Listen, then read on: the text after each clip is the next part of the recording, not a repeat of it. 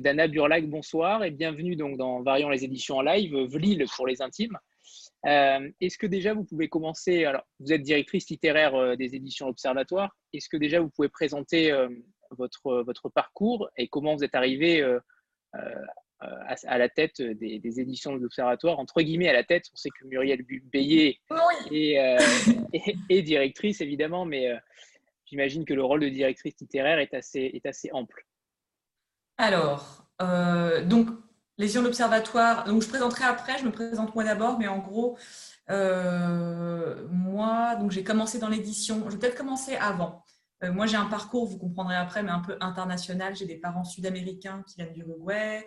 Bon, bref, et j'ai beaucoup vécu à l'étranger, au Brésil, aux États-Unis. Enfin, pas pour vous ennuyer avec ma vie, mais c'est pour vous expliquer que j'ai parlé beaucoup, beaucoup de langues. Et c'est ça aussi qui m'a mené, ça plus la passion des livres, euh, à l'édition peut-être.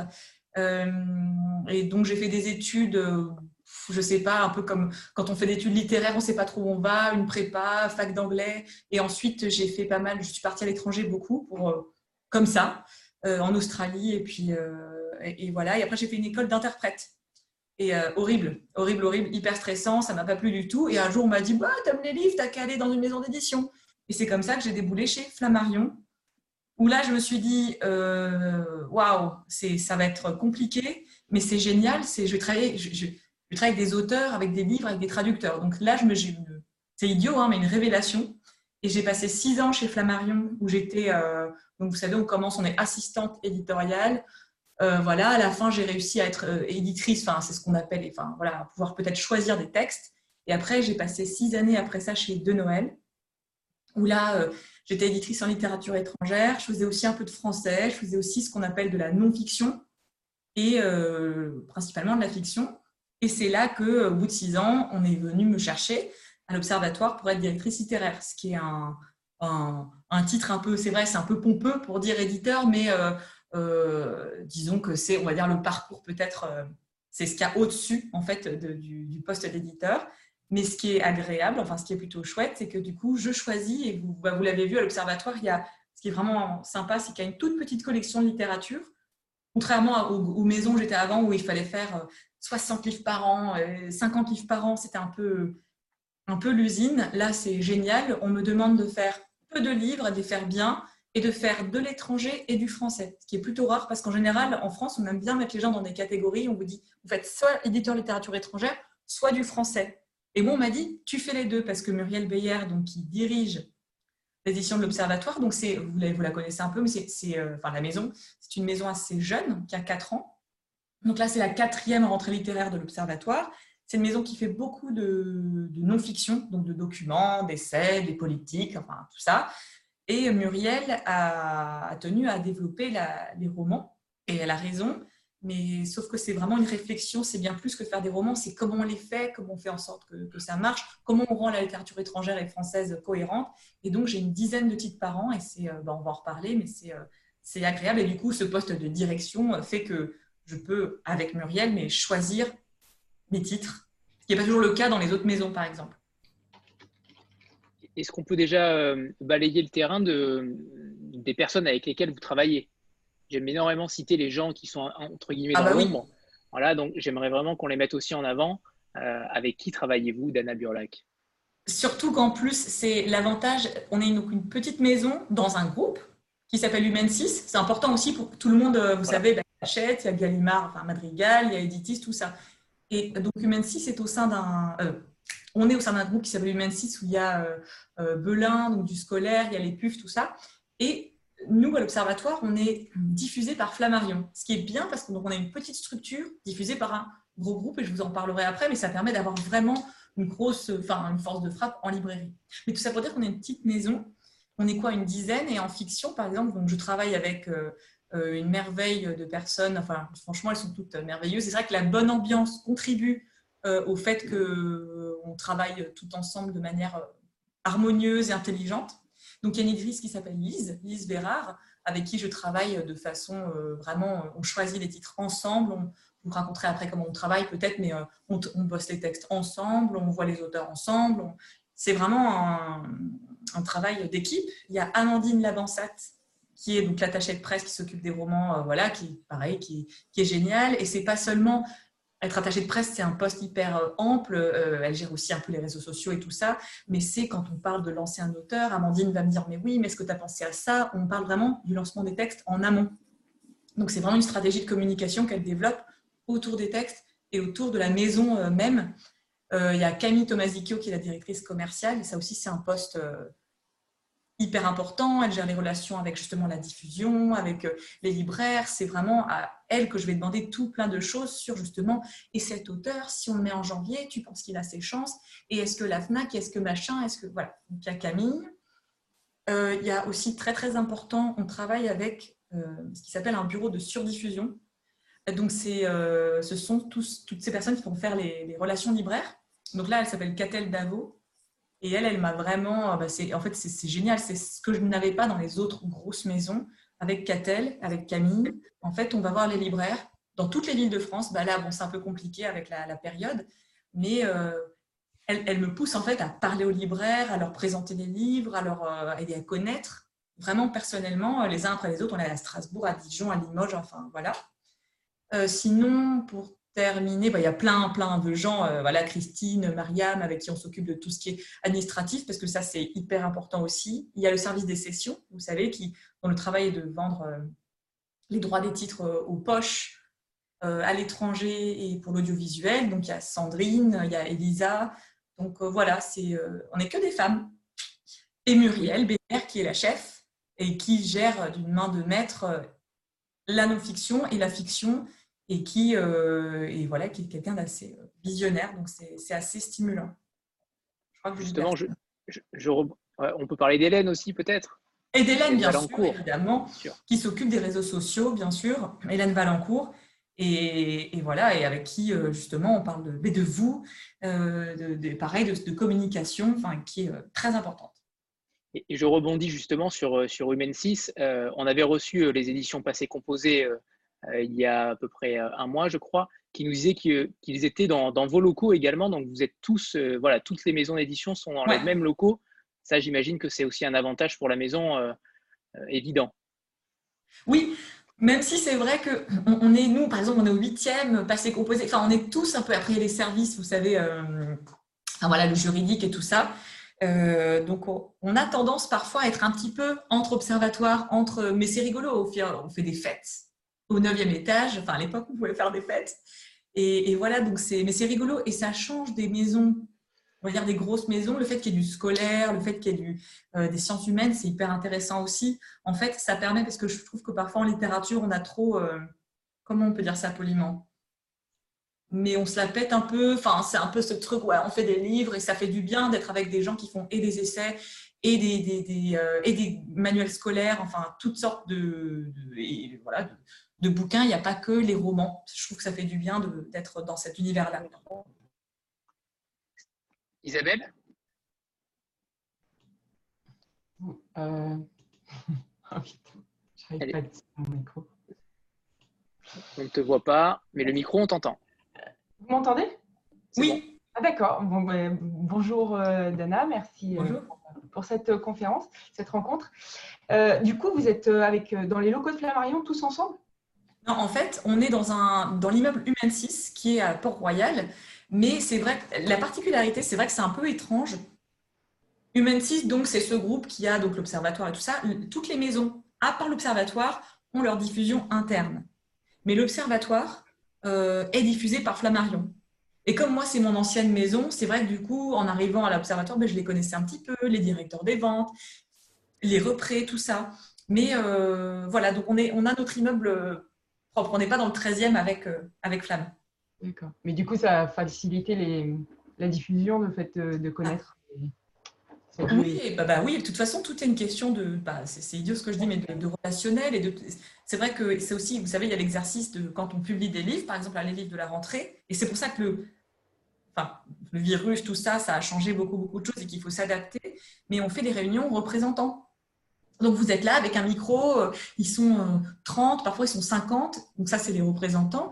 Et euh, il suffit pas d'aller les voir et leur dire ouais alors j'ai un gros coup de cœur, c'est trop bien, donc maintenant il faut mettre le paquet, il faut en vendre des dizaines.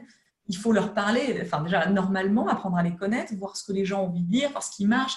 Il faut entendre leurs critiques aussi quand ils vous disent oh, bah, la couve là, ça va pas, la mise en place, ça va pas. Enfin, donc voilà, donc c'est vraiment c'est un échange et pas plutôt un truc un peu dictatorial. Je, rebondis une fois de plus sur l'histoire de groupe parce que très souvent, quand, je propose ce genre de rencontre, euh, on vient me voir et on me dit mais oui, mais l'observatoire, c'est pas indépendant. à mon sens, c'est totalement faux. vous êtes une structure éditoriale indépendante. tous vos choix sont indépendants et c'est difficile de vous écarter de la. Alors oui, vous faites partie d'un groupe, mais, à mon sens, euh, l'édition, c'est pas forcément que ça, et c'est aussi une indépendance éditoriale. Et donc ça, j'aimerais aussi vous entendre là-dessus parce que euh, je trouve ça dommage qu'on écarte certaines maisons euh, du fait qu'elles soient dans un groupe. Oui, ah, mais c'est vrai.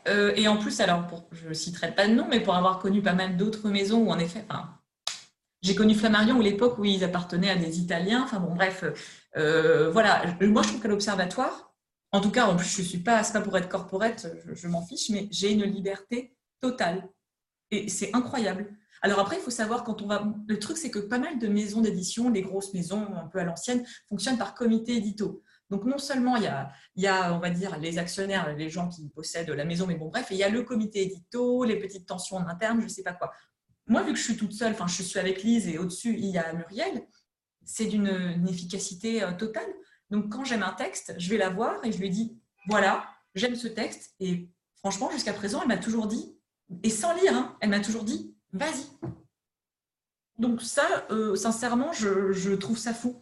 Et c'est vraiment, ça donne beaucoup, beaucoup, beaucoup, beaucoup de, liberté et ça permet une grande euh, créativité. Alors, après, oui, on est dans un petit groupe, il y a un actionnaire, il y, a des, il y a des choses économiques, évidemment, sinon on ne pourrait pas y arriver. Et moi, je parle vraiment pour la fiction, parce qu'après, voilà, la non-fiction, il y a, euh, c'est Muriel, qui, Muriel Beyer, qui est vraiment une éditrice de, de non-fiction euh, de, talent, qui a tous ces auteurs euh, politiques. Mais moi, pour ma partie, en tout cas, j'ai une liberté incroyable.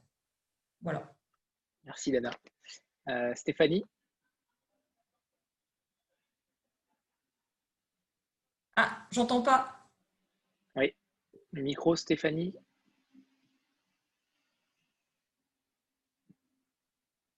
Stéphanie, on t'entend pas. Ah, c'est bon. Non? Stéphanie qui a fait un super coup de cœur pour euh, Maud Simono, je crois, non? Oui C'est ça. Mais je ne vous entends pas ah, On t'entend pas, Stéphanie. Essaie de te reconnecter. Ouais, essaie de te reconnecter. Sophia, à toi.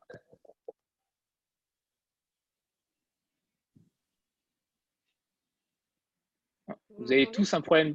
Ah, c'est bon. c'est bon C'est bon, c'est bon. Ok, merci. Euh, bonsoir Dana. Alors moi j'avais une petite question aussi toujours par rapport au fait que euh, donc vous êtes euh, lié à, un groupe. Est-ce que vous avez l'impression justement que votre que, votre édition elle évolue au fil du temps? Parce que je suis allée en librairie à midi du coup pour voir un petit peu donc vos éditions, vos, les romans de la rentrée. Et le libraire me dit que le livre que je cherche n'est plus en rayon, que le bouche à oreille commence à fonctionner visiblement et que euh, les livres de votre rentrée sont épuisés. Du coup, est-ce que C'était lequel? Ouais. Euh, je cherchais Manche Terre. Ah, j'ai... Bon, bah écoutez, ouais, ouais. voilà. bah, c'est pas grave, hein, je me suis rabattue sur Aline, du coup, et les, sur Aline et du coup qui est euh, fort intéressant. Je l'ai commencé tout à, entre midi et deux. Et euh, je voulais savoir donc si vous ressentiez ce fait de euh, d'avoir de plus en plus de visibilité et, et bah, d'être de plus en plus connu aussi. En fait, ce que je trouve agréable, c'est que moi, je suis pour le. Je pense que c'est. J'avais parlé de ça une fois. J'ai eu la chance de parler à Oliver Gallmeister, qui est un peu un, dieu, je trouve, et c'était passionnant, qui, qui, me racontait justement que ça se fait pas comme ça il faut faire peu de livres, il faut faire des bons livres. Enfin, je, Et c'est vrai que ce que je ressens, moi, ça va faire que ça va faire quasiment deux ans que j'y suis, mais c'est vrai que je sens que ce travail avec les libraires paye. C'est incroyable, c'est incroyable les fruits que ça peut donner. Je sens que pareil, les représentants, cette rentrée, euh, exactement ce que, ce que vous dites, c'est vrai qu'on a dû réimprimer pas mal de titres avant même la publication parce que il y avait euh, un bon bouche à oreille. Alors ça, on sent en amont parce que c'est des libraires. La FNAC, parfois, vous savez, la FNAC pilote des titres. Donc là, la FNAC avait pris des titres un peu plus que d'habitude. Donc c'est vrai que ça permet de... Après, franchement, c'est tellement... La période est tellement étrange qu'on ne sait jamais. Mais c'est vrai que moi, on en reparlera avec le roman de Maud justement, mais c'est une question d'alignement d'étoiles et quand tout est au vert, bah, c'est plutôt positif. Et là, bon, bah, euh, j'espère qu'il arrivera et qu'ils recevront des exemplaires euh, bientôt. Mais le fait que Manchester, qui est un petit roman argentin que j'ai adoré, qui est vraiment une pépite hyper littéraire, hyper. Enfin, moi, j'ai trouvé ça super. Euh, c'est pas un roman évident, mais c'est un roman magnifique qui puisse trouver des, voilà, les lecteurs et, avoir des coups de cœur de libraire, c'est génial. Et ça, c'est juste parce que je fais trois ou quatre romans étrangers par an et que je peux, parce que la littérature étrangère, ce sera peut-être un autre débat, mais c'est compliqué on nous dit de plus en faire. Enfin, moi, ça fait 15 ans que je suis dans l'édition et 15 ans qu'on nous dit Ouais, non, faut peut-être arrêter un peu. Muriel pense pas comme ça. Muriel Beyer, elle pense qu'un bon livre est un bon livre. Moi, je suis trop d'accord. Mais euh, il faut se battre pour que la littérature étrangère, je trouve, euh, continue à exister. Là, je ne parle pas des grosses maisons qui ont des, super titres, enfin, qui ont des gros titres et tout ça. Mais quand on a une petite, petite pépite argentine, un premier roman, il faut, faut, faut se relever les manches. Quoi. Donc, c'est super, en fait. C'est bon signe. Et je le sens un peu, oui. Martine Bonsoir, vous m'entendez? C'est bon. Oui. Un petit peu faiblement, mais ça va. Oui, ouais. Je vais parler, je vais parler fort. Euh, bonsoir Dana. Euh, vous parliez tout à l'heure de, la période compliquée.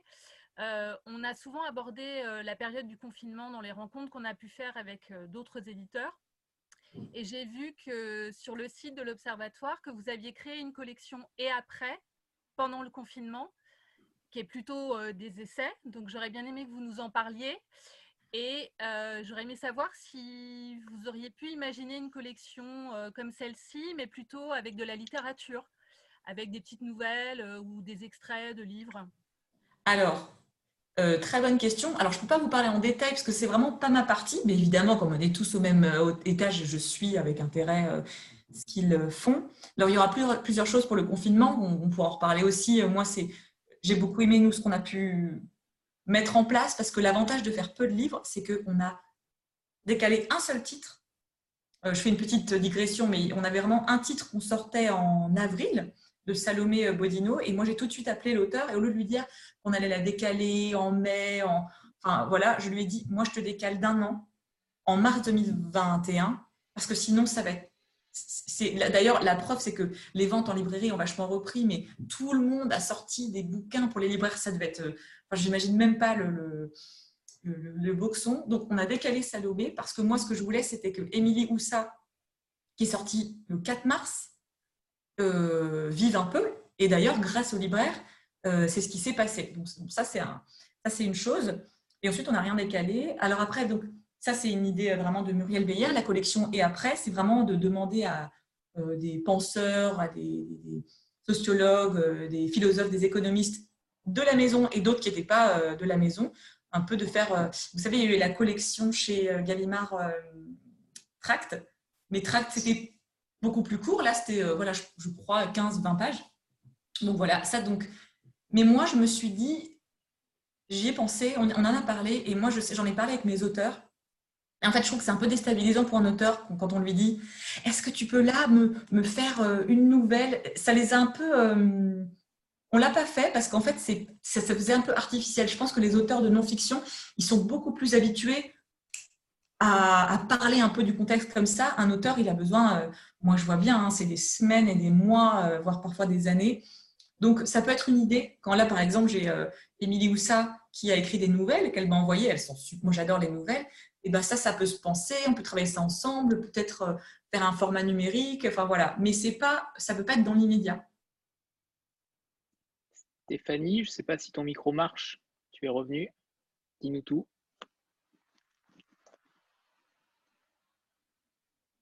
Non, toujours pas? Hmm. Stéphanie, c'est bon? Non? Non, ça ne marche pas. Euh, Nathalie, alors. Bonjour. Bonjour. Euh, bonjour Dana. Donc moi, ça fait quatre ans que je lis votre, euh, votre fiction et je voulais savoir comment, euh, enfin de la maison d'édition, et je voulais savoir comment vous organisez vos rentrées. Est-ce que vous sortez les trois livres de janvier, enfin, que ce soit janvier ou septembre Est-ce qu'il y a une, une thématique? Est-ce qu'au contraire, vous essayez d'avoir le plus de variété possible comme vous sortez peu de livres ou pas? Comment ça s'organise pour bah, savoir qui sort C'est ça qui est agréable, c'est que et vraiment il y a une vraie réflexion d'équipe. Par exemple, quand moi je me dis ah bah là je pense que ça pourrait être pas mal parce que alors, il y a, étranger, français, c'est un peu différent, mais parfois les auteurs français pensent que septembre, c'est le meilleur moment, alors que septembre, c'est très difficile. Donc, c'est là aussi qu'on va en parler avec euh, Camille, la directrice commerciale, avec Amandine, l'attachée de presse, on va, avec Lise, on va se dire, mais en fait, déjà, éditorialement, qu'est-ce qui, qu'est-ce qui tient en septembre? Et est-ce que ça vaut le coup? Est-ce qu'on va pas, euh, par exemple, tuer l'auteur Un petit exemple, alors, il y a eu le confinement, mais Émilie Moussa, c'était euh, une auteure que j'avais euh, chez, trouvé chez De Noël, que j'adore. Et c'était son deuxième roman. Et il y a cette légende du deuxième roman qui est très très difficile à, enfin, j'allais dire à vendre, mais c'est difficile de publier un deuxième roman. Et je lui avais dit, ah, tu vas voir, mars, avril, bon, malgré le confinement, ça s'est bien passé parce qu'en fait, je pense qu'elle avait plus de place au printemps. C'est comme pour Thibaut Bérard, il sortira son, deuxième roman au printemps prochain parce que je suis convaincue qu'il aura plus de place. Voilà. Donc là, par exemple, pour la rentrée, en fait, ça se fait assez naturellement, malgré tout. Il y avait ce texte argentin, par exemple, de Dolores Reyes. Moi, je, me suis dit, bah voilà, il a les épaules. Il peut y arriver. Ça ne veut pas dire que le roman japonais, que d'ailleurs on va publier au printemps prochain, n'a pas les épaules. Ça veut juste dire, on s'est dit avec Amandine, en termes de presse, commercialement, éditorialement, tout était réuni euh, pour qu'ils puissent se battre en, septembre. Euh, et en fait, pareil pour Karine Silla, c'est un peu vague ce que je vous dis, mais Karine Silla, Motsimono, en fait, c'était un peu unique, c'était généralisé. De la même manière que ce janvier, donc c'est une petite rentrée. Euh, là, d'ailleurs, elle est, elle est, moi, la rentrée de janvier 2021 que j'adore, elle est, ça y est, elle est prête. On a, les textes sont prêts. On retrouvera Sigolène Vincent. Donc ça, c'est génial. Il y a une auteure que j'adore aussi, qui vient d'une autre maison, euh, il y a un roman euh, italien. Donc voilà, c'est, moi j'aime bien qu'il n'y ait pas plus que trois. Alors là, à la rentrée littéraire, là, il y a aussi Raphaël Enthoven. Donc ça, voilà, c'est, mais c'est différent. C'est pas, moi là, je parle de la, de la charte, même si euh, bah, Raphaël Enthoven peut s'accorder harmonieusement de, tout ça. Mais moi, j'aime bien qu'il y ait trois titres, qu'il n'y ait pas trop de titres à la rentrée. Sinon, c'est beaucoup, beaucoup trop. Franchement, si ce n'est qu'à moi, je ne ferais que deux presque. Mais bon, trois, c'est le, le max. Et vraiment, l'idée, c'est qu'est-ce qu'on fait au printemps? Mais ça, c'est des trucs, ça se pense, euh, je dirais, euh, un an, un an et demi en avance. Moi, là, pour l'instant, 2021, par exemple, c'est tout prêt, même la rentrée de septembre. Oui. Ah ouais. Vivement janvier pour Sigolène alors. Ben, janvier, Sigolène, avec un roman qui parle de, de, de, George Harrison, des Beatles, qui est incroyablement psychédélique, qui est, qui est, euh, moi j'ai adoré et j'étais très heureuse qu'elle reste avec nous. Et c'est pareil, si elle reste, Sigolène, je pense c'est parce qu'on a adoré son texte, mais c'est cette équipe aussi. Si elle voulait, euh, voilà, je pense que c'est quand, quand, on a peu d'auteurs, on peut les, les, bichonner un peu et ils se sentent, je pense, euh, à l'aise à l'observatoire. Quoi. Fanny, sait jamais? Non, non, elle dit non. Mm. Elle dit non. Euh, Constance alors. Est-ce que ça marche, moi? Oui, ouais. Ah, super. Euh, bonsoir, Dana. Bonsoir. Euh, moi, c'est un petit peu comme euh, Nathalie. j'ai commencé par découvrir votre fiction avec Des hommes couleur de ciel de d'Anaïs Lobé. j'ai lu également. Ah, ça, ça a dû couper là. Ah, je, me suis, je suis restée, j'ai lu également. Ah, ça marche pas. Ici, c'est bon, c'est bon, Constance. Non, moi, j'entends Constance. Hein? Moi, non. Non, ah, moi, j'entends parce que moi, j'entendais plus rien.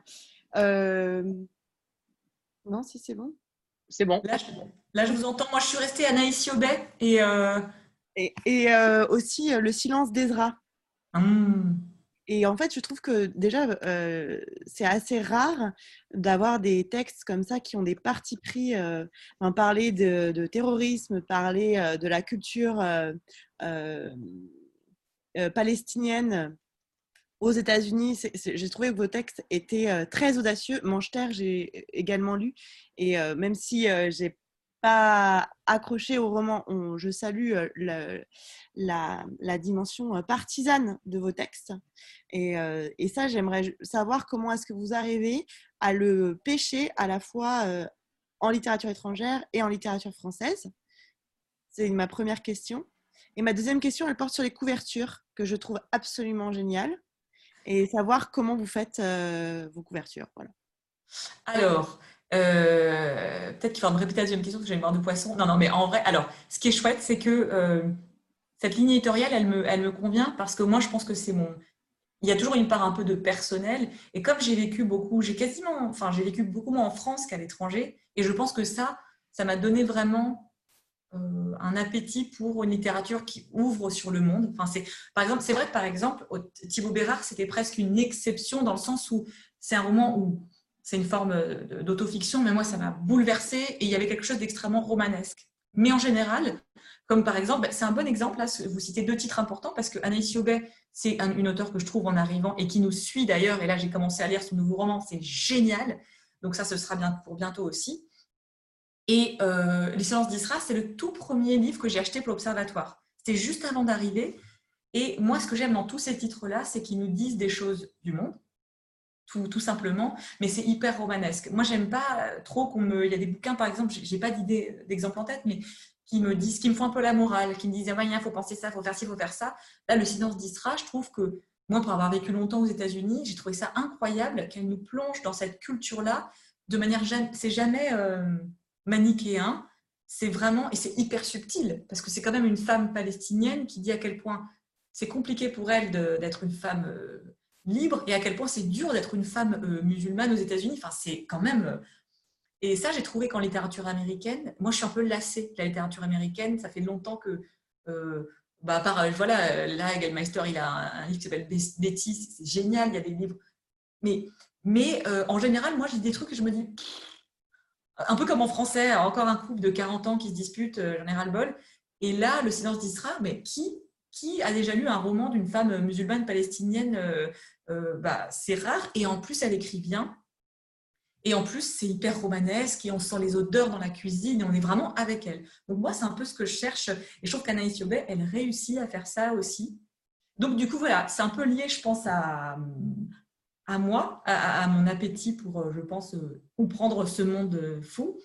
Mais moi, il me faut quand même des bouquins où je, suis, je suis, il y a une histoire, il y a un truc où les personnages, un truc un peu basique de voilà, je veux un roman. C'est comme quand je disais Zola quand j'étais ado. Moi, je veux, une vraie histoire hyper forte avec des personnages hyper forts. Euh, voilà. Donc, euh, mais du coup, c'est vrai que je tends euh, vers ça et le roman. Et j'aime bien aussi les personnages historiques, comme Aline et les hommes de guerre, qui là parlent d'un personnage qui a vraiment existé, donc une femme sénégalaise qui est née en 1920. Et là, j'aime, c'est un peu bateau, mais j'aime bien qu'on réhabilite des personnages un peu méconnus et en janvier, ce n'est pas pour faire la promo de janvier, un hein, promis, mais il y aura un roman d'une auteure qui s'appelle Marie Charelle qui était euh, au fleuve et du coup qui nous rejoint. Et là, elle a pris un personnage, un homme qui a vraiment existé, qui s'appelait Sylvine Rubinstein, qui était un juif euh, russe né en 1920, qui était danseur de flamenco. Et tout est vrai. Hein. Danseur de flamenco, il avait une sœur jumelle. Sa sœur euh, meurt dans les camps. Il est, il est dévasté. Il s'habille en femme pour le restant de ses jours il devient résistant et tueur de nazis. Mais moi, quand j'ai lu son histoire, je, ne m'en remettais pas. Et le livre de Marie Charelle était euh, incroyable, mais vraiment incroyable. Donc, ce que j'aime bien, c'est qu'en fait, elle me parle d'un personnage qui a vraiment existé, mais elle me parle aussi d'une époque révolue, mais en mettant en lumière des choses, euh, on va dire, du monde d'aujourd'hui. Donc voilà, moi, je cherche un peu tout ça à comprendre, à comprendre et à voyager. ok, donc je, disais que je venais juste de lire L'enfant céleste euh, de Maud Simoneau que j'ai euh, vraiment beaucoup aimé. Et j'ai lu aussi au printemps euh, Émilie Woussa, La possibilité du jour. Et donc, bah, je découvre un peu la maison d'édition que j'aime beaucoup. Et je me suis rendu compte aussi en regardant dans le catalogue à la rentrée, il y avait d'autres femmes comme Karine Silla ou Dolores Reyes. Et donc, je me suis demandé si c'était volontaire, cette volonté de mettre les femmes en avant, euh, d'autant plus que vous avez mis sur votre site internet que votre ambition, c'était de publier des livres qui sont euh, euh, témoins de, notre société. Et donc, est-ce que vous avez eu comme volonté de, laisser parler des femmes pour évoquer le monde d'aujourd'hui ou donner un éclairage particulier Ou bien c'est le hasard de, de l'édition qui fait qu'il y a beaucoup de femmes qui sont représentées à cette rentrée bah, je pense que c'est marrant parce que je, suis souvent, euh, avec Amandine, on en parle souvent. Et moi, je me dis que ces choses-là, on ne peut pas forcer, en effet, voilà, une sorte, je peux pas, moi, je pourrais jamais me dire, je vais faire que des femmes, même s'il se trouve que là, on n'est que des femmes à l'observatoire, et que quand je regarde les livres que j'ai pu publier euh, auparavant, ou même là, euh, il y a quand même beaucoup, beaucoup de femmes. Donc, euh, mais je pense que y a pas, le hasard n'existe pas, donc il y a toujours, à mon avis, une sorte de cohérence qui se fait, malgré tout. mais bon, si je reçois un texte d'un, enfin voilà, je ne ferai pas de, favoritisme là en janvier prochain, il y a un roman italien écrit par un, homme. Mais c'est vrai, c'est vrai que malgré tout, ça doit, être inconscient, ça doit me tenir à cœur parce que, voilà, même chez De Noël, où j'avais une auteure brésilienne qui s'appelle Marta Battaglia, enfin, j'avais pas mal d'auteurs, en fait, c'était souvent des femmes et ça parlait quand même souvent soit de destin, de femmes, euh, euh, on va dire, euh, ordinaires, avec des vies extraordinaires. C'est vrai que dans le fond, ça doit me travailler parce que, en fait, mes, mes livres parlent souvent de ça. Donc oui, je pense que vous touchez des doigts, du doigt quelque chose qui doit être important pour moi, mais je vous dis, je ne peux pas forcer cette... Ça se fait un peu naturellement, je pense. Et du coup, est-ce que vous pensez que le regard des femmes particulièrement, enfin, est-ce qu'il y a une différence entre un regard masculin et un regard féminin selon vous dans la littérature ou bien ça n'a rien à voir là-dedans et ce qui compte finalement, c'est la façon de parler de l'humanité, peu importe le genre? Est-ce que vous pensez que dans les textes, les textes que vous avez lus, il y a quand même euh, un grain particulier qui est apporté par la voix féminine? Je sais pas. Euh, je dirais de toute façon, moi, être une femme, c'est tellement. Enfin, je, oui, il doit y avoir un prisme particulier, mais euh, par exemple, dans le roman italien, que. En fait, c'est que je sais, ça me dérange toujours un peu. C'est pas vous du tout, hein, mais quand on dit là, c'est, c'est, on voit que c'est un roman masculin, ou là, on voit que c'est un roman féminin. Je, je pense pas je pense pas. Après, c'est vrai que par exemple pour Eta From, euh, évidemment que le fait d'être une femme euh, au sein de cette communauté euh, vivant aux États-Unis, enfin, ça aurait été complètement différent si ça avait été écrit par son horrible mari. donc, je pense que oui, c'est sûr que ça doit me toucher plus profondément, peut-être parce que je ne sais pas, je suis mère ou je suis sœur ou je suis fille ou je ne sais pas, et, qu'être une femme, c'est dur. et encore plus dans certains pays, on est mieux loti en France, mais bon. Donc, je dirais que moi, je, est-ce que je saurais, par exemple, reconnaître en lisant un, manuscrit si c'est une femme ou un homme qui écrit? Je ne sais pas. Je me suis souvent posé cette question. Je ne sais pas. Parfois, si, pour être très sincère, parfois avec Lise, on lit des manuscrits et on se dit Mon Dieu, qu'est-ce qu'il est macho. Mais bon, c'est. Voilà, parfois on lit des manuscrits écrits par des femmes et aussi on, se, fait ça en disant Mais comment peut-elle dire ça? Mais c'est vrai que peut-être qu'on sent quelque chose, en effet. Euh, de plus féminin. Mais en tout cas, je ne vois pas les choses euh, comme ça. On revient sur les couvertures, Dana? Oui. Très important, la charte graphique euh, qui, est, somptueuse avec ce petit liseré euh, doré. Ah, et puis c'est ma. Ah, j'adore. C'est vraiment ce que j'adore faire. Et ce qui est génial à l'Observatoire, c'est que. Donc là, il y a une charte très, très établie. Donc, il y avait des maisons où j'étais, où il y avait une charte aussi, mais c'était plus, il fallait toujours un peu c'est un peu les blanches là, toujours un peu ce même visuel. Donc moi, voilà, j'ai vraiment un cœur, c'est avec Lise, hein, Lise Bérard, qu'on choisit à chaque fois les, visuels.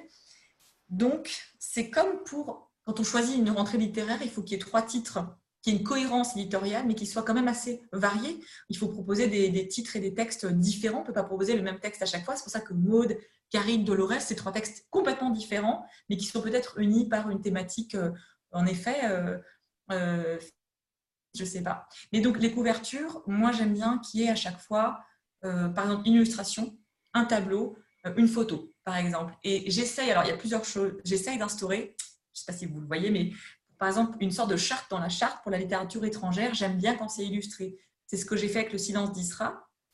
Est-ce que donc ce roman, euh, pour celles, ceux qui l'ont pas lu, qui parle d'une jeune femme palestinienne, au début, alors je cherche, je cherche pas mal de photos, je tombe sur des photos, il y avait une street artiste, c'était bien. Mais Et c'est là que parler à la directrice commerciale et à l'attaché de presse, c'est important parce que parfois elles vont me dire Non, oh mon Dieu, mais qui va acheter ça? Et, voilà. et parfois c'est du bon sens. Et là, je tombe sur cette euh, peintre libanaise qui vit aux États-Unis, qui s'appelle Hélène Zugaib, qui, est incroyable et qui fait des tableaux en plus dont la thématique résonne incroyablement avec euh, le roman de. C'est vraiment cette thématique de déracinement, de ne pas se sentir euh, chez soi, dans son propre pays. Enfin voilà. Donc, et ça, c'était une couverture illustrée. Et suite à ça, euh, pour donc Dolores Reyes, Gustavo Rodriguez, Euh, pour le roman de janvier, pour tous les romans étrangers, j'ai décidé de faire appel à, des graphistes, dont une qui s'appelle Raphaël Faguet, et je trouve qu'elle fait, des, et donc elle fait des couves sur mesure. Donc là, par exemple, Dolores Reyes, je lui avais dit, euh, on fait des sortes de briefs, et je lui avais dit un peu ce que j'avais en tête, je voulais quelque chose un petit peu de, ouais, de, luxuriant, de gothique, j'avais donné des, visuels un peu de référence. Elle le lit, elle lit les bouquins, et après, boum, elle m'envoie ça, elle fait ça pour Gustavo Rodriguez aussi. Donc, par exemple, pour la littérature étrangère, ce sera plus. Sinon, par exemple, quand je cherche des visuels, c'est un peu cliché. C'est un peu, ça, ça, ça me plaît pas. Moi, j'aime bien quand ça, quand c'est, plein de vie, quand ça jaillit de, de, voilà, de, vie, de lumière, de couleur. Et après, euh, il y a des couvertures qui s'imposent, par exemple pour Karine Silla. Donc, comme ça parle d'une femme qui a vraiment existé, euh, il y a une seule photo d'Aline Sito Diata. Il y en a une, c'est celle-là, c'est celle qui est sur la couverture. Euh, donc ça, ça a été plutôt un challenge assez incroyable pour récupérer la haute def. Je ne vous explique même pas le... C'était ça, plus le confinement. Alors bref, voilà. Mais c'est marrant, il faut juste retrouver la haute def d'une carte postale qui date de 1940. Euh, donc là, c'est une photo. Pour Maud Simono, pareil, c'est une photo. Mais c'est vrai qu'avec Lise, on passe beaucoup, beaucoup de temps à trouver les visuels parfaits. Il faut que ça plaise aux auteurs faut que ça plaise aussi au repris, il faut que ça plaise à tout le monde. Et surtout, moi, je fais un truc un peu bête, hein, mais je, regarde le bouquin et je me dis, est-ce que moi, je le vois en librairie? Est-ce que j'ai envie de l'acheter? Et le silence d'Isra, quand j'ai vu la couve, euh, voilà, les femmes comme ça de couleur, je me suis dit, bah, non, mais c'est bête, mais moi, je vois ça, j'ai envie d'aller vers ce livre, j'ai envie de l'acheter. Euh, là, par exemple, pour la rentrée de janvier, le roman de Marie Charelle parle de donc, cet homme, Sylvain Rubinstein, était danseur de flamenco. Là, moi, je veux une photo d'un couple qui danse le flamenco en noir et blanc. On fera, donc c'est une dorure, une dorure rouge. Pour le roman italien, ce sera, illustré, ce sera sur mesure. Et pour le roman de Sigolène, c'est illustré aussi, parce que ça parle de George Harrison, et vous verrez, c'est une couve complètement psychédélique qui change complètement. Euh, voilà, donc il y a cette partie-là, et après il y a la partie des bandes, des bandeaux, que là aussi, ça, ça, se travaille vraiment en amont. Je demande souvent à des libraires s'ils veulent bien lire le bouquin, s'ils veulent me faire un petit commentaire. voilà, c'est tout compte pour, pour donner envie aux lecteurs d'aller euh, vers le livre. Pour Maud Simono, c'était quand même Eri et Luca. Mais ça, et ça c'est marrant parce que Et Lucas, donc c'est, on en parle avec Maud, on en parle tout ensemble. Et souvent, on vous dit, alors je dis ça parce que j'ai pas beaucoup vécu en France, mais souvent, aux États-Unis, on vous dit souvent, mais ouais, tout est possible. Enfin, bon, ils ont des défauts aussi, hein. mais en France, parfois, on vous dit, euh, ah, mais il va jamais répondre. Mais je, donc j'ai demandé, les éditeurs et Lucas, les éditeurs français, m'ont très gentiment donné son mail et c'était incroyable. Il a répondu en, euh, franchement, en une heure. Il a juste dit, envoyez-moi le PDF. Et deux jours plus tard, il m'avait fait un texte. Enfin, c'était, c'est beaucoup plus long hein, ce, qu'il a, ce qu'il a dit en vrai du roman de Maud. Mais, mais c'est, c'est, génial. C'est, voilà. Donc il faut essayer. Quoi. On est bien d'accord. Mm. Christelle? Euh, Bonsoir Dana. Bonsoir. Euh, finalement, je, je connais vos livres depuis un, deux ans. Et euh, on a l'impression que en quatre ans, vous vous êtes très bien implanté. On a l'impression que vous êtes là depuis vraiment plus longtemps que ça. Euh, comment vous vivez justement ce métier, euh, finalement, je dirais, face à quand même ce, succès, parce que vos livres marchent très bien Est-ce que finalement, vous avez parfois des doutes? Et est-ce que vous avez l'impression parfois de un peu de vous battre euh, parmi des grosses locomotives comme Gallimard et Flammarion? C'est une bonne question. En fait, pour avoir connu, donc pour avoir été dans le groupe, j'espère que ça ne sera pas rediffusé ça, mais Madrigal, euh, pendant longtemps, qui a plein de. Non, mais je veux dire, j'ai beaucoup appris, il y avait plein de. C'est pas de la langue de bois, mais j'ai pu connaître un peu euh, des aspects euh, intéressants ou pas des grandes maisons. Je ne sais pas si j'ai des doutes. Moi, j'ai juste maintenant, j'ai la conviction que, et j'ai de la chance de pouvoir le faire, mais faire peu de livres, c'est la clé. Je ne vois pas comment en ce moment euh, on peut faire autrement. Enfin, en tout cas, il n'y a que comme ça qu'on peut y arriver. Donc voilà, ça c'est juste la conviction que j'ai. Alors peut-être que je dis ça et je ne sais pas, moi dans cinq ans, je je ne sais pas où je serai. Mais moi, retourner dans une maison où on doit faire, c'est de l'usine un peu. C'est l'usine et parfois on oublie ce qu'on fait, on oublie pourquoi on le fait, on oublie les auteurs. Parfois on est là, alors oh là là, l'auteur m'a appelé. Non, non, il faut choisir un bouquin que parce qu'on a un coup de cœur immense.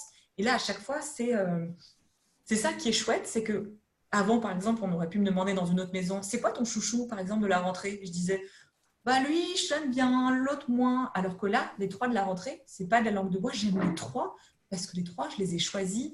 Motimono, je l'ai adoré. Le roman de Karine Silla, je l'ai adoré. Le roman de Dolores Reyes, je l'ai adoré. Euh, donc voilà. Donc, et après, c'est vrai que ça marche de, mieux en mieux, mais comment dire, ça reste modeste. Mais, avant de faire des, je veux dire, de parler de vente, de, folie, c'est un peu ce que vous signalez euh, tous et toutes, c'est il faut s'installer, il faut que les gens aient confiance, il faut faire des bons livres, il faut que les gens se disent, euh, les gens, enfin les lecteurs se disent, bah ah ouais tiens, j'aime bien cette maison, je, vais les suivre. Et pour ça, il faut dire non. Moi, je dis non. La plupart de mes journées, c'est faire des lettres de refus. Euh, parce euh, il faut dire oui que à ce en quoi on croit complètement, 100%.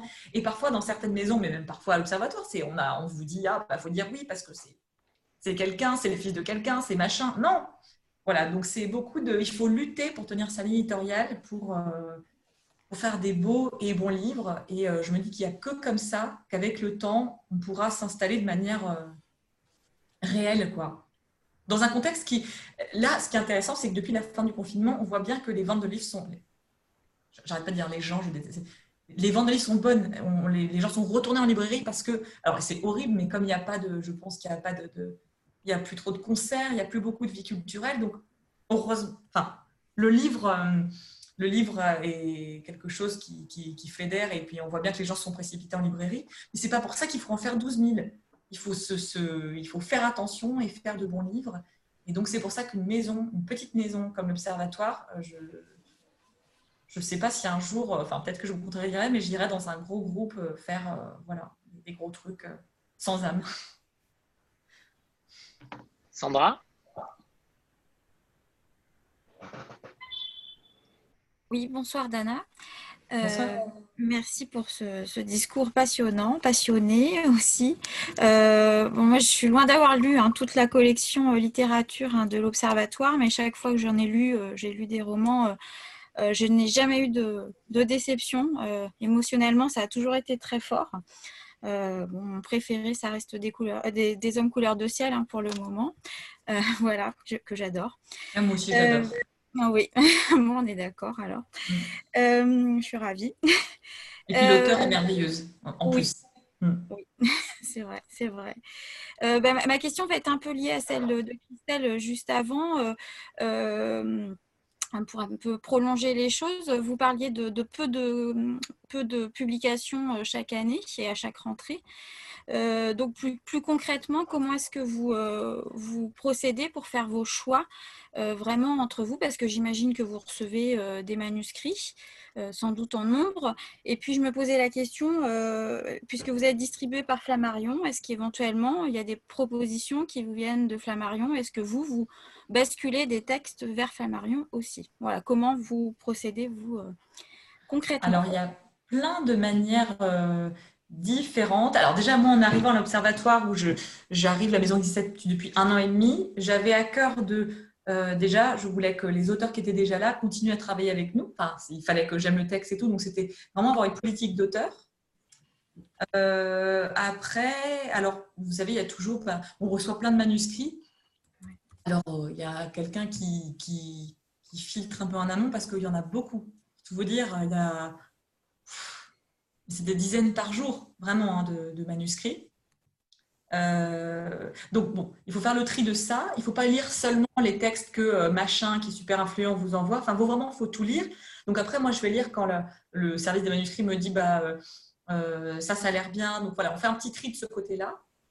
Après, il y a moi et ma manière de chercher, c'est-à-dire moi, mon truc, c'est que je rencontre, je vois le plus de gens possible. Quand je reçois un texte et que je sens que la personne, je ne sais pas, du potentiel, je, voilà, donc je fais plein de rendez-vous. Alors ça fonctionne aussi parce qu'il y a la littérature étrangère qui fonctionne totalement différemment. Je ne sais pas si vous savez comment ça fonctionne, mais la littérature étrangère, ça fonctionne avec des agents, euh, ce qui est de manière très simple aussi de, fonctionner. Hein. C'est jamais les auteurs étrangers vont vous envoyer les, textes. Donc euh, là, euh, en France, il y a de plus en plus d'auteurs qui ont des agents, mais c'est très bien aussi. Donc je vois les agents qui proposent des textes. Donc il y a plein de manières différentes de, de, choisir de choisir des textes. Alors après, donc avec Lise Vérard, bah là par exemple, j'ai sous mes yeux ma liste de manuscrits à lire, donc 1, 2, 3, 4, 5, 6, 1. Donc là j'en ai 12, mais je ne vais pas les lire en entier. cette semaine. Malheureusement, c'est ça qui est terrible. Mais moi, je sais qu'au bout de 30 pages, et très franchement, parfois, c'est beaucoup moins que ça. C'est un peu de c'est instinctif, je sais pas. Et je dis pas que moi, j'ai raison, hein, c'est super subjectif. Mais parfois, au bout de 10 pages, je, sens que c'est pas pour moi. À l'inverse, Motimono, je reçois son texte, mais ah, je c'était incroyable. Je n'ai pas pu le lâcher, je l'ai aimé. Le roman Thibaut Bérard, moi, je, je m'en suis jamais remise. Enfin, j'ai pleuré toutes les larmes de. Ça m'a bouleversée, j'ai adoré. Le, silence d'Isra, enfin, voilà. Donc, euh, donc voilà. Et est-ce qu'on soit des textes de Flammarion?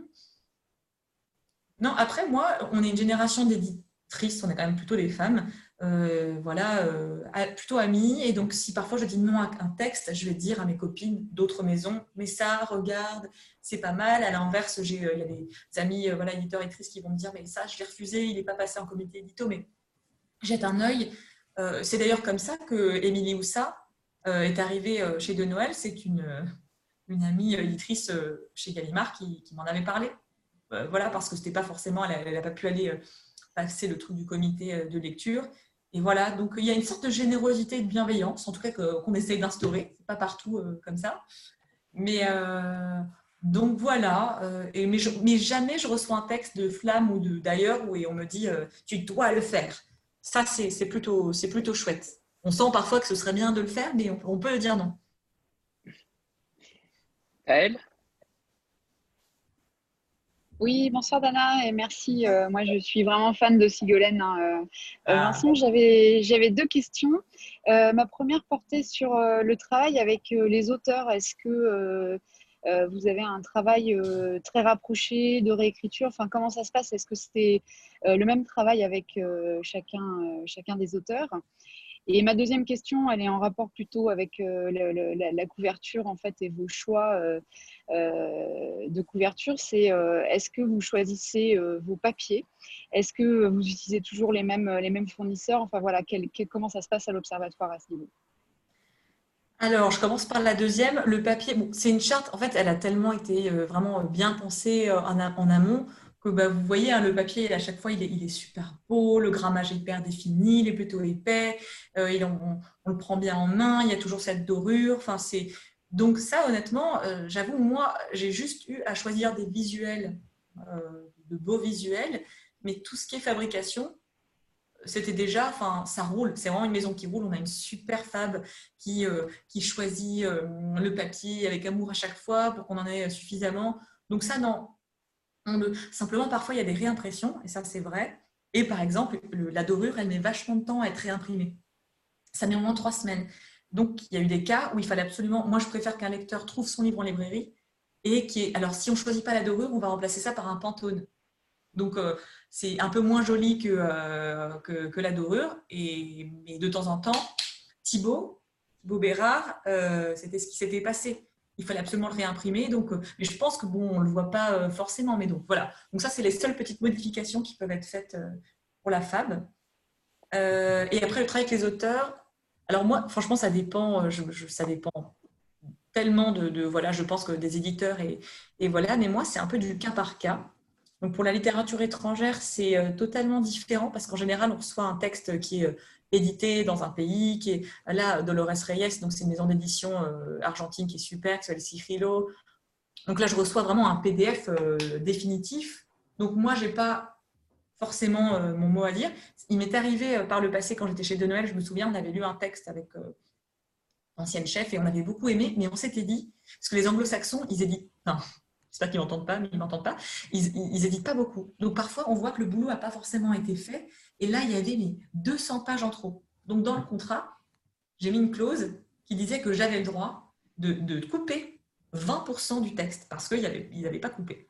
Mais en général, la littérature étrangère, ça se fait avec. Euh, donc, moi, j'adore bosser avec les traducteurs. C'est vraiment c'est hyper intéressant. Ils sont, c'est un échange à chaque fois hyper riche. Là, euh, en plus de Lores Reyes, je l'ai trouvé parce que la traductrice Isabelle Gugnon, euh, moi je les écoute religieusement, m'a dit en amont, elle m'a dit un jour, tu devrais lire ça, c'est génial. C'est parce qu'elle m'a dit ça que je l'ai lu, j'ai demandé à l'agent et que j'ai acheté ce titre. Il y a eu des enchères, on était plusieurs, puis je l'ai acheté. Donc la littérature étrangère, c'est plus la trad euh, qu'on va bosser. Mais moi, quand la trad est parfaite, là, on a un titre en janvier d'un roman italien, c'est une traductrice qui s'appelle Lise Kaya. Elle, est tellement incroyable. On va recevoir, qu'on va recevoir bientôt pour un, ouvrage chez Cambourakis. Mais... Ah, mais le Donaire Oui, c'est ça. C'est super. Et donc, Lise, Kaya, de toute façon, elle me traduisait déjà quasiment tout chez De Noël. elle est incroyable. Je veux dire, elle rend des, des traductions. Moi, je ne change même pas une virgule. C'est de la perfection, en fait. Limite, je préfère parfois, c'est peut-être pas bien ce que je dis, mais je préfère parfois le lire en français qu'en italien. C'est, elle est incroyable. Donc après, avec le temps, j'ai appris à faire, euh, avoir mon réseau de traducteurs.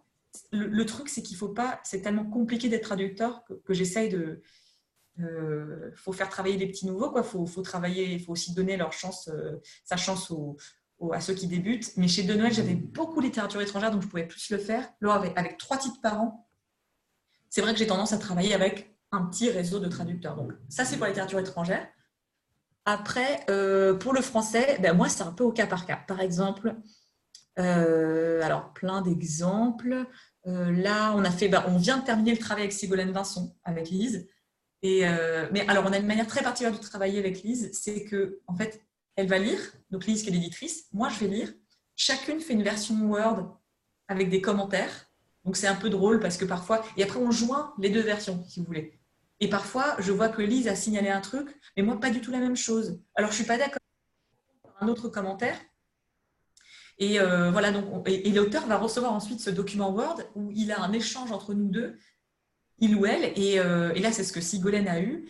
Euh, et, c'était trop marrant parce que je pense qu'après, et après, elle a vu ce sur quoi on tiquait et on signale aussi ce qu'on adore. Donc parfois, il y a des passages avec Sigolène, on lui disait, mais c'est incroyable, mais c'est magnifique. On met parfois on met, des gifs, enfin voilà, on se lâche. Sinon, pour Karine Silla, c'était pas le. Alors, Karine Silla, euh, c'était plus une question de, ouais, de, structure, parce que comme c'est un roman sur un personnage historique, c'était aussi un peu le sujet chez Marie Charelle. Il ne faut pas que ça devienne un, précis euh, d'histoire. Il ne faut pas que ce soit, euh, je vais vous raconter la colonisation. Et, enfin, donc, il fallait vraiment, il y a une certaine oralité dans son histoire. Donc, par exemple, là, c'est plus ce qu'on a bossé. Maud Simoneau, euh, euh, elle a envoyé un texte qui était. Euh, alors, elle est éditrice aussi. Et le texte qu'elle a envoyé était très, très abouti. Donc, moi, par exemple, je n'avais pas non plus 150 000 choses à dire, Lise non plus. Donc, je pars du principe que quand j'ai rien à dire, j'ai rien à dire. Donc, donc voilà, mais ça dépend vraiment. Thibaut, on a eu plein de petits commentaires. c'est du cas par cas, mais c'est ça qui est, ça qui est, qui est génial. Eliena Bonsoir, vous m'entendez? Bonsoir. Un petit peu faiblement, oui, mais c'est bon. Ouais, euh, moi, je voulais savoir pour le roman de, de Thibaut Bérard, du coup, comment, euh, qui du coup est éditeur euh, chez Sarbacane, éditeur jeunesse chez Sarbacane, comment du coup on travaille avec un éditeur? Est-ce que c'est la même approche qu'avec un auteur lambda ou enfin du coup comment ça se passe? Ben, c'est drôle parce qu'en plus, du coup, j'ai Thibaut et, je fais, et je ne le fais pas exprès, je le jure. Et j'ai Maude Simoneau qui est aussi éditrice. Alors. Euh, Les caractères doivent être plutôt forts, j'imagine. En tant qu'éditeur, on a, on a tendance euh, voilà, à avoir des convictions et j'imagine que ça doit être quand même très différent euh, avec un auteur. Je dirais, je dirais que c'est plus, à mon avis, après que l'éditeur se met dans la peau de l'éditeur. C'est-à-dire lorsque le livre est, dans, dans les, est dans les librairies, c'est là que l'auteur qui est éditeur va se dire ah mais c'est comme ça que ça se passe, enfin qui va peut-être avoir tendance à comparer en gros. Hein. Euh, euh, c'est plus ça. Après pour le travail édito, franchement hein, que ce soit avec Thibaut ou avec Maud, non mais sinon je, le dirais parce que j'ai pas trop de, filtres, mais il n'y a pas eu vraiment de, de problème. C'était alors ce qui était intéressant avec Thibaut, euh, c'est que c'est comme un livre, bah, pour ceux, celles et ceux qui l'ont lu, c'est tellement personnel, c'est tellement. Moi, je me souviens de ma première lecture, je lis ce titre et je ne sais pas que c'est son histoire. Donc, je ne sais pas que c'est son histoire. Heureusement, quelqu'un me le dit avant que je le rencontre. Mais ça a été une première rencontre tellement. Euh, franchement, c'était. Moi, j'étais avec Lise, on était extrêmement euh, émus. Et il fallait, quand on relisait son texte, il fallait pas euh, se laisser. enfin, avoir par ça, il fallait pas avoir peur de lui dire des choses. Mais, mais quand on connaît, parce qu'il est assez euh, voilà, Thibaut, si on connaît un petit peu sa personnalité, ou même quand on le voit parler, euh, il, est hyper flamboyant, rien ne le vexe, rien ne le choque. Donc en fait, très très vite, euh, ça c'est, il n'y a eu aucun problème. Ouais. Annie Rose? Donc, pardon, j'ajouterais que c'est presque parfois plus facile pour un auteur qui est éditeur parce que justement, il sait, ça, après j'arrête, mais il sait le processus justement de On peut parler du BAT, du, de, quand on part en impression, il parle plus la langue. Donc voilà, ça pour ça, c'est plus facile de dire à un auteur euh, certaines choses quand il est éditeur. Annie Rose? Euh, vous avez publié Le poids de la neige de Christian Gay-Poliken, euh, qui en fait est paru à la Peuplade au, Québec. Aujourd'hui, la Peuplade est diffusée en France et édite en France. Est-ce que c'est un auteur que vous allez suivre ou est-ce que la Peuplade, du coup, va continuer à le publier en France? Ah mais on peut pas. En fait, c'est ça qui est drôle, c'est que donc la peuplade, évidemment, mais alors moi je, les comprends totalement.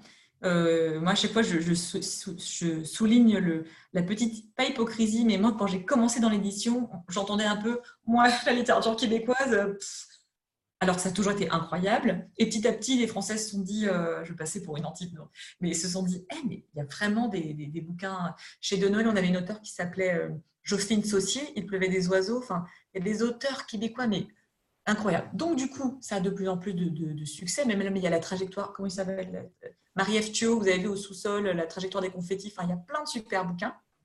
Et donc, ça fait que un groupe comme la Peuplade, enfin une maison, pardon, comme la Peuplade, qui a des livres incroyables, mais vraiment incroyables. Il y a qui d'autre euh, Est-ce que c'est Héliotrope? Il y a une autre maison maintenant qui est diffusée euh, directement en France. Et bah, je les comprends. Donc, non, non, bien sûr, euh, Christian retourne à la Peuplade. Et c'est pour ça que moi, mon, autre cheval de bataille, c'était la francophonie, c'est, et que par j'ai publié un roman euh, algérien de Choki Amari, parce qu'il n'y a pas que le Québec. Donc euh, moi, euh, je, suis allée un petit peu voir bah, justement cette maison qui s'appelle Barzac, qui est une maison algérienne, qui est, mais c'est, c'est les personnes les plus intelligentes. Là, je pense qu'ils ont beaucoup, beaucoup souffert justement des conséquences du, coronavirus, sur, parce que c'est une toute petite maison, mais ils ont publié euh, Kamel Daoud, ils publient des gens, euh, des auteurs incroyables. Mais donc, du coup, euh, voilà, allez voir, je ne sais pas, mais en Haïti, Maroc, Tunisie, je lis beaucoup de Québécois, mais voilà, aussi d'autres pays, enfin, de la francophonie. On pourrait rajouter pour le Québec les éditions Des Paysages avec Michel Jean, qui est, merveilleux qu'on a reçu et qui est merveilleux. franchement, je les connais, mais il y a les Herbes Rouges, il y a, il y a Alto, mais il y a plein. C'est incroyable la richesse éditoriale euh, du, Québec. Franchement, moi, je, découvre tous les jours des, nouveaux auteurs, des nouvelles maisons. Béa?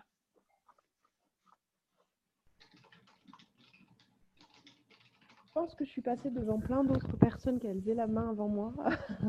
Bonsoir Dana. Euh, je voulais revenir très rapidement sur la partie de la littérature étrangère. Moi, euh, je suis euh, très attachée aux questions des traductions. Il y en a certains là qui, le savent à force. Je voulais savoir un peu plus en détail comment est-ce que vous travaillez. J'ai regardé sur votre site, je ne vois pas forcément de, de noms de traducteurs qui reviennent. Donc, est-ce que vous bossez avec des freelances? Est-ce que vous bossez avec des traducteurs attitrés aux auteurs étrangers? Quelle, quelle, est votre démarche en fait pour ça? Et après, j'aimerais bien connaître votre mode de fonctionnement. comment se passent les allers-retours Voilà. Eh ben, alors moi, c'est vrai que du coup, c'est vraiment ma formation. C'est vraiment moi, en, chez Flammarion, j'étais que en littérature étrangère. Euh, chez Donald, j'en faisais beaucoup, donc moi, vraiment, j'adore. C'est parfois beaucoup plus simple que la littérature française. Comment vous dire C'est parce que parfois, c'est euh, euh, un auteur qui, en son pays, est publié, donc il y a beaucoup moins de... ça se passe de manière un peu plus fluide. Je ne saurais pas comment expliquer, surtout parce que l'agent est là pour faire le lien avec avec l'auteur. Donc, euh, et que, donc ça, c'est ça. Et donc, du coup, grâce à ces années un peu en littérature étrangère, moi, j'avais un peu chez mes petits traducteurs chouchous, en gros. Euh, il y a des traducteurs chouchous, mais il y en a en plus qui euh, aident à la, à la, recherche éditoriale, comme Liskaya, parce que Liskaya, elle n'est pas seulement traductrice. Liskaya, un peu comme Isabelle Gugnon, c'est quelqu'un qui, j'avais publié chez De Noël un livre qui s'appelait Magnifica, ou alors il y avait Mirko Sabatino, euh, je ne sais plus comment il l'avait appelé en, français, mais euh, L'été meurt jeune. Et ça, à chaque fois, Alice Kaya m'avait dit, hum, ça, il faut le lire, ça, c'est bien. Donc, en fait, euh, moi, je les prends très, très, très au sérieux.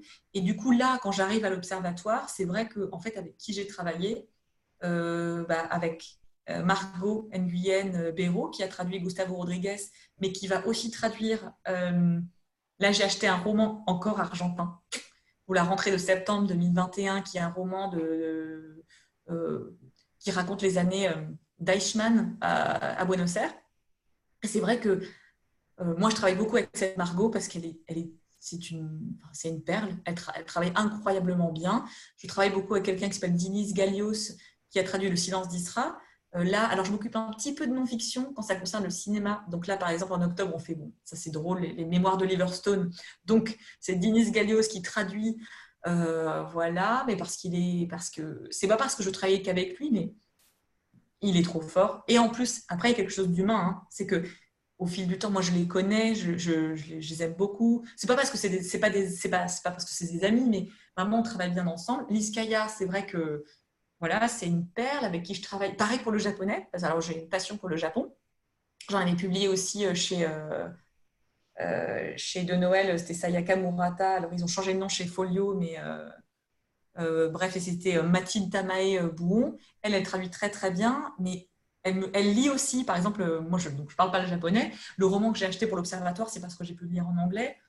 Mais voilà, donc du coup, euh, au fil du temps, j'ai ce petit réseau de, traducteurs et comment je travaille avec eux, ben, on se parle. Après, je leur dis, parce qu'il faut dire aussi à un traducteur ce qu'on attend de lui, parce que c'est vrai que souvent, ben, si on leur dit, bah voilà, traduis-moi, enfin, traduis ça et sans leur donner de, consignes, par exemple, euh, je ne sais pas si, là, si j'ai un texte que je trouve en anglais ou en espagnol un peu, euh, un peu plat, ça peut arriver je vais dire au traducteur, je vais pas lui dire de changer le texte, mais je vais lui dire, voilà, est-ce qu'on peut faire en sorte que euh, ce soit pas... Parce que par exemple, en anglais, il répète tout le temps les mêmes mots, mais ça passe mieux qu'en français. Donc, euh, donc voilà, avec Diniz, on avait beaucoup travaillé le silence d'Isra, qui n'était pas plat, mais qui peut avoir un côté un peu anglo-saxon. Vous voyez, c'est un peu euh, un sujet d'un complément. Donc voilà, donc c'est un peu pareil pour les mémoires d'Oliver Stone. C'était, c'est hyper oral. Parfois, vous voyez comment est cet homme, il est hyper flamboyant en tout. Donc, il faut vachement s'accorder en amont.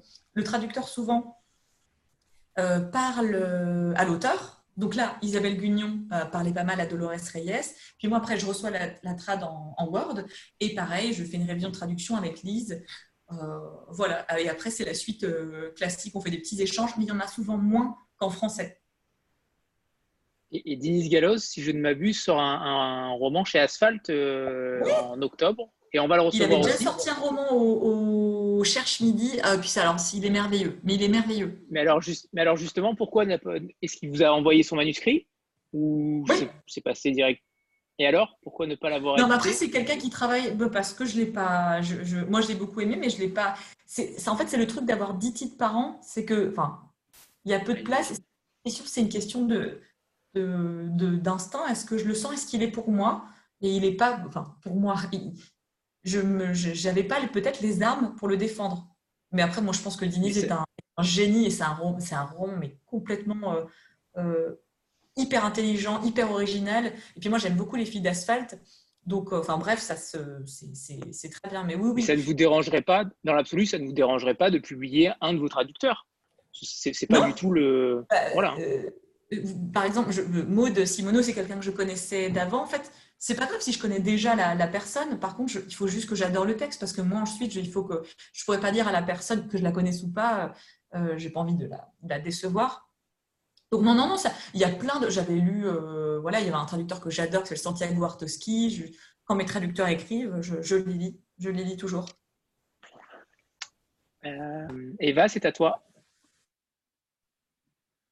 Bonsoir à tous et bonsoir euh, Dana. Euh, ça fait cinq ou six livres de l'Observatoire que je lis. J'ai particulièrement euh, aimé Le silence d'Isra et le livre de Thibaut Bérard. Et vraiment, je suis enchantée d'être là ce soir. Merci pour votre discours plein de passion, de franchise, de fraîcheur. Enfin, ça fait vraiment du bien. Merci. Alors, il y a pas mal de questions que je voulais poser qui ont déjà été posées et c'est tant mieux. Euh, Mais attends, juste, je vois qu'il reste trois minutes. C'est normal Alors oui, ça... alors, bizarrement, je ne sais pas pourquoi ça va couper. C'est peut-être à cause de la, de la coupure tout à l'heure, mais il suffit juste de se reconnecter. Ok, d'accord. Voilà, on se reconnecte avec le même lien et, et, ça repart. Ok, pardon. Pardon, Eva. Pardon, Eva. Et euh, du coup, je voulais savoir, Dana, euh, quelles étaient vos prochaines envies vous avez parlé tout à l'heure un peu de peut-être aller plus vers d'autres pays de la francophonie, mais je voulais savoir si voilà, vous aviez d'autres projets en fait pour l'observatoire, pour la collection, je ne sais pas, pour 2021, 2022, enfin, comment vous voyez un petit peu euh, l'avenir pour l'observatoire ou une collection poche Enfin, voilà, la question est vaste. Alors, non, non, ouais, ouais. Ben justement, mon projet, c'est de ne pas être ambitieuse et de, parce qu'on pourrait avoir envie de, quand ça va bien, de développer à tout va, de faire du polar, du roman graphique. Non. Moi, je veux juste continuer à faire peu de romans, à continuer à justement à bosser dur pour avoir des bons textes, pour que les auteurs restent avec nous. Abel Quentin reste avec nous, son, son prochain roman, il est génial. Euh, Anaïs, Yobet, Thibault, enfin, Sigolène, euh, Émilie, ou ça. Donc, euh, donc voilà, justement, mon ambition, c'est de rester comme ça. le poche, c'est pareil. Alors, le poche, c'est un vaste sujet. parce que, par exemple, dans les maisons où j'étais avant, vous savez, ça fonctionne par groupe. Donc, Flammarion, c'était J'ai lu de Noël, c'est Gallimard, donc c'est Folio.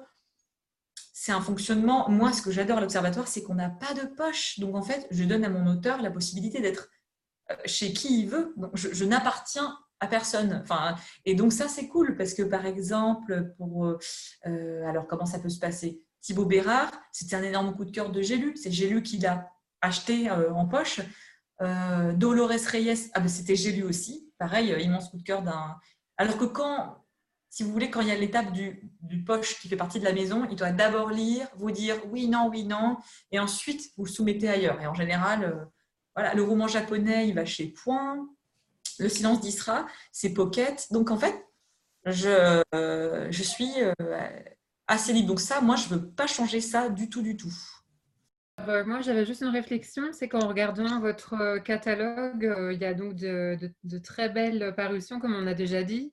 Et j'ai l'impression que vous ne cédez pas forcément euh, en fait au, enfin, au mode euh, qu'on voit de part et d'autre voilà, de, des différentes maisons d'édition, c'est-à-dire par exemple l'autofiction ou bien euh, des textes très contemporains qui essayent de dire peut-être d'une autre façon le, monde, mais, mais qui oublient peut-être parfois justement les époques passées, alors que chez vous, au contraire, j'ai l'impression qu'il y a de la place pour euh, des, textes qui euh, sont ancrés dans une autre époque que la nôtre, euh, même si c'est une autre façon en fait d'éclairer notre époque. Mais justement, je trouve qu'il y, y, a cette place-là chez vous. Donc, en fait, un texte qui est ancré dans une autre époque, ça ne vous fait pas forcément peur. Et, ah ouais. Je, suis entièrement.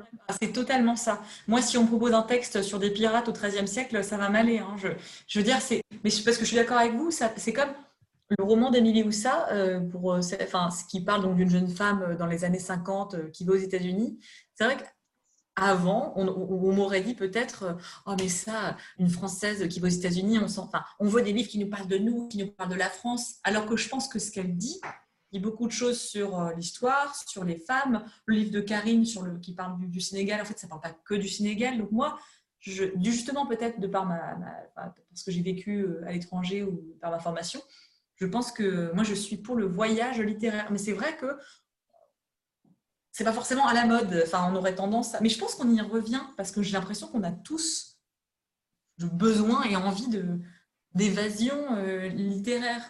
Mais c'est vrai que... Et alors, moi, je suis pas très euh, autofiction. Alors, c'est vrai que ça, me saoule, ça, ça m'ennuie. Et je reçois... La plupart des manuscrits que je reçois, c'est quand même ça. Hein. C'est... Euh, des, trucs personnels. Des... C'est pour ça que celui de Thibaut Bérard, c'est une exception pour moi, parce que il était vraiment, c'était tellement fabuleux, j'ai tellement aimé que, euh, et mine de rien, c'est une sorte de voyage littéraire aussi. Mais je fuis un peu l'autofiction. Ouais. Mais du coup, est-ce que ça se ressent aussi dans, dans, le choix que vous faites des textes par rapport au style? C'est-à-dire, est-ce que euh, vous cherchez des écritures euh, nouvelles, c'est-à-dire très contemporaines parfois, où la ponctuation elle est malmenée? Ah non, euh, ou bien au contraire, vous aimez plutôt un style euh, euh, plutôt classique qui, enfin, voilà, qui développe les phrases, qui a un vocabulaire assez recherché, un peu comme on faisait finalement, enfin comme on a longtemps fait. donc, est-ce que ça se, joue, ça se joue aussi au niveau stylistique? Oui, après, alors moi j'ai tendance à être plus classique, c'est-à-dire que j'aime quand un peu comme dans le silence d'Isra, enfin, c'est assez représentatif, mais ça a l'air simple, mais ça l'est pas. On dirait qu'elle parle simplement, mais en fait, elle dit des choses hyper complexes. Donc ça, ça me parle plus que, euh, comment dire, une sorte de fantaisie stylistique où je, moi, ça va sûrement... Euh, il y a des lecteurs pour ça, il y a des maisons pour ça, mais moi, ça me, ça me, ça m'échappe. En revanche, parfois, euh, et j'en fais peu par an, mais par exemple pour Chokia Marie, qui était l'âne mort, c'était ça se lisait plutôt facilement, mais le style, la voix était tellement, c'était presque un peu philosophico-métaphysique, mais sans être pédant, sans être. C'était pas le style pour le style. Il, écrivait il écrit comme ça parce que c'est presque, c'est presque une écriture euh, symbolique, quoi. Et l'autre auteur qui est un petit peu comme ça aussi, c'est Sigolène, Vincent, mais vous verrez dans son prochain, elle est, un peu une magicienne. Là, vraiment, elle arrive à, à, faire un roman autour de la vie de George Harrison. Et là, stylistiquement, c'est vraiment incroyable. Mais au service d'une histoire. Voilà, moi c'est parfois le style pour le style et j'en reçois plein euh, des textes comme ça. Euh, ça me ça me, ça me parle pas. Hmm. Sophia? Alors, du coup, enfin, je vous entends parler avec passion de, chacun de vos livres et euh, je me demandais si vous pouviez en choisir un parmi tous ceux déjà que vous avez pu, publier. Pardon. Est-ce qu'il euh, y en a un qui se démarque plus des autres? Est-ce que vous avez un chouchou justement parmi euh, les publications? Ben ça, c'est un peu dur parce que c'est comme ce que je vous disais tout à l'heure, l'heure, c'est que euh, comme je les choisis tous avec, amour je ne pourrais jamais dire que j'en aime un moins qu'un autre, mais c'est pas facile. Euh, là, si je devais en citer un qui est peut-être représentatif de ce vers quoi je tends, c'est peut-être celui de Maud Simoneau, mais parce que peut-être qu'il allie, je trouve, euh, évasion, euh, il y a quelque chose de très...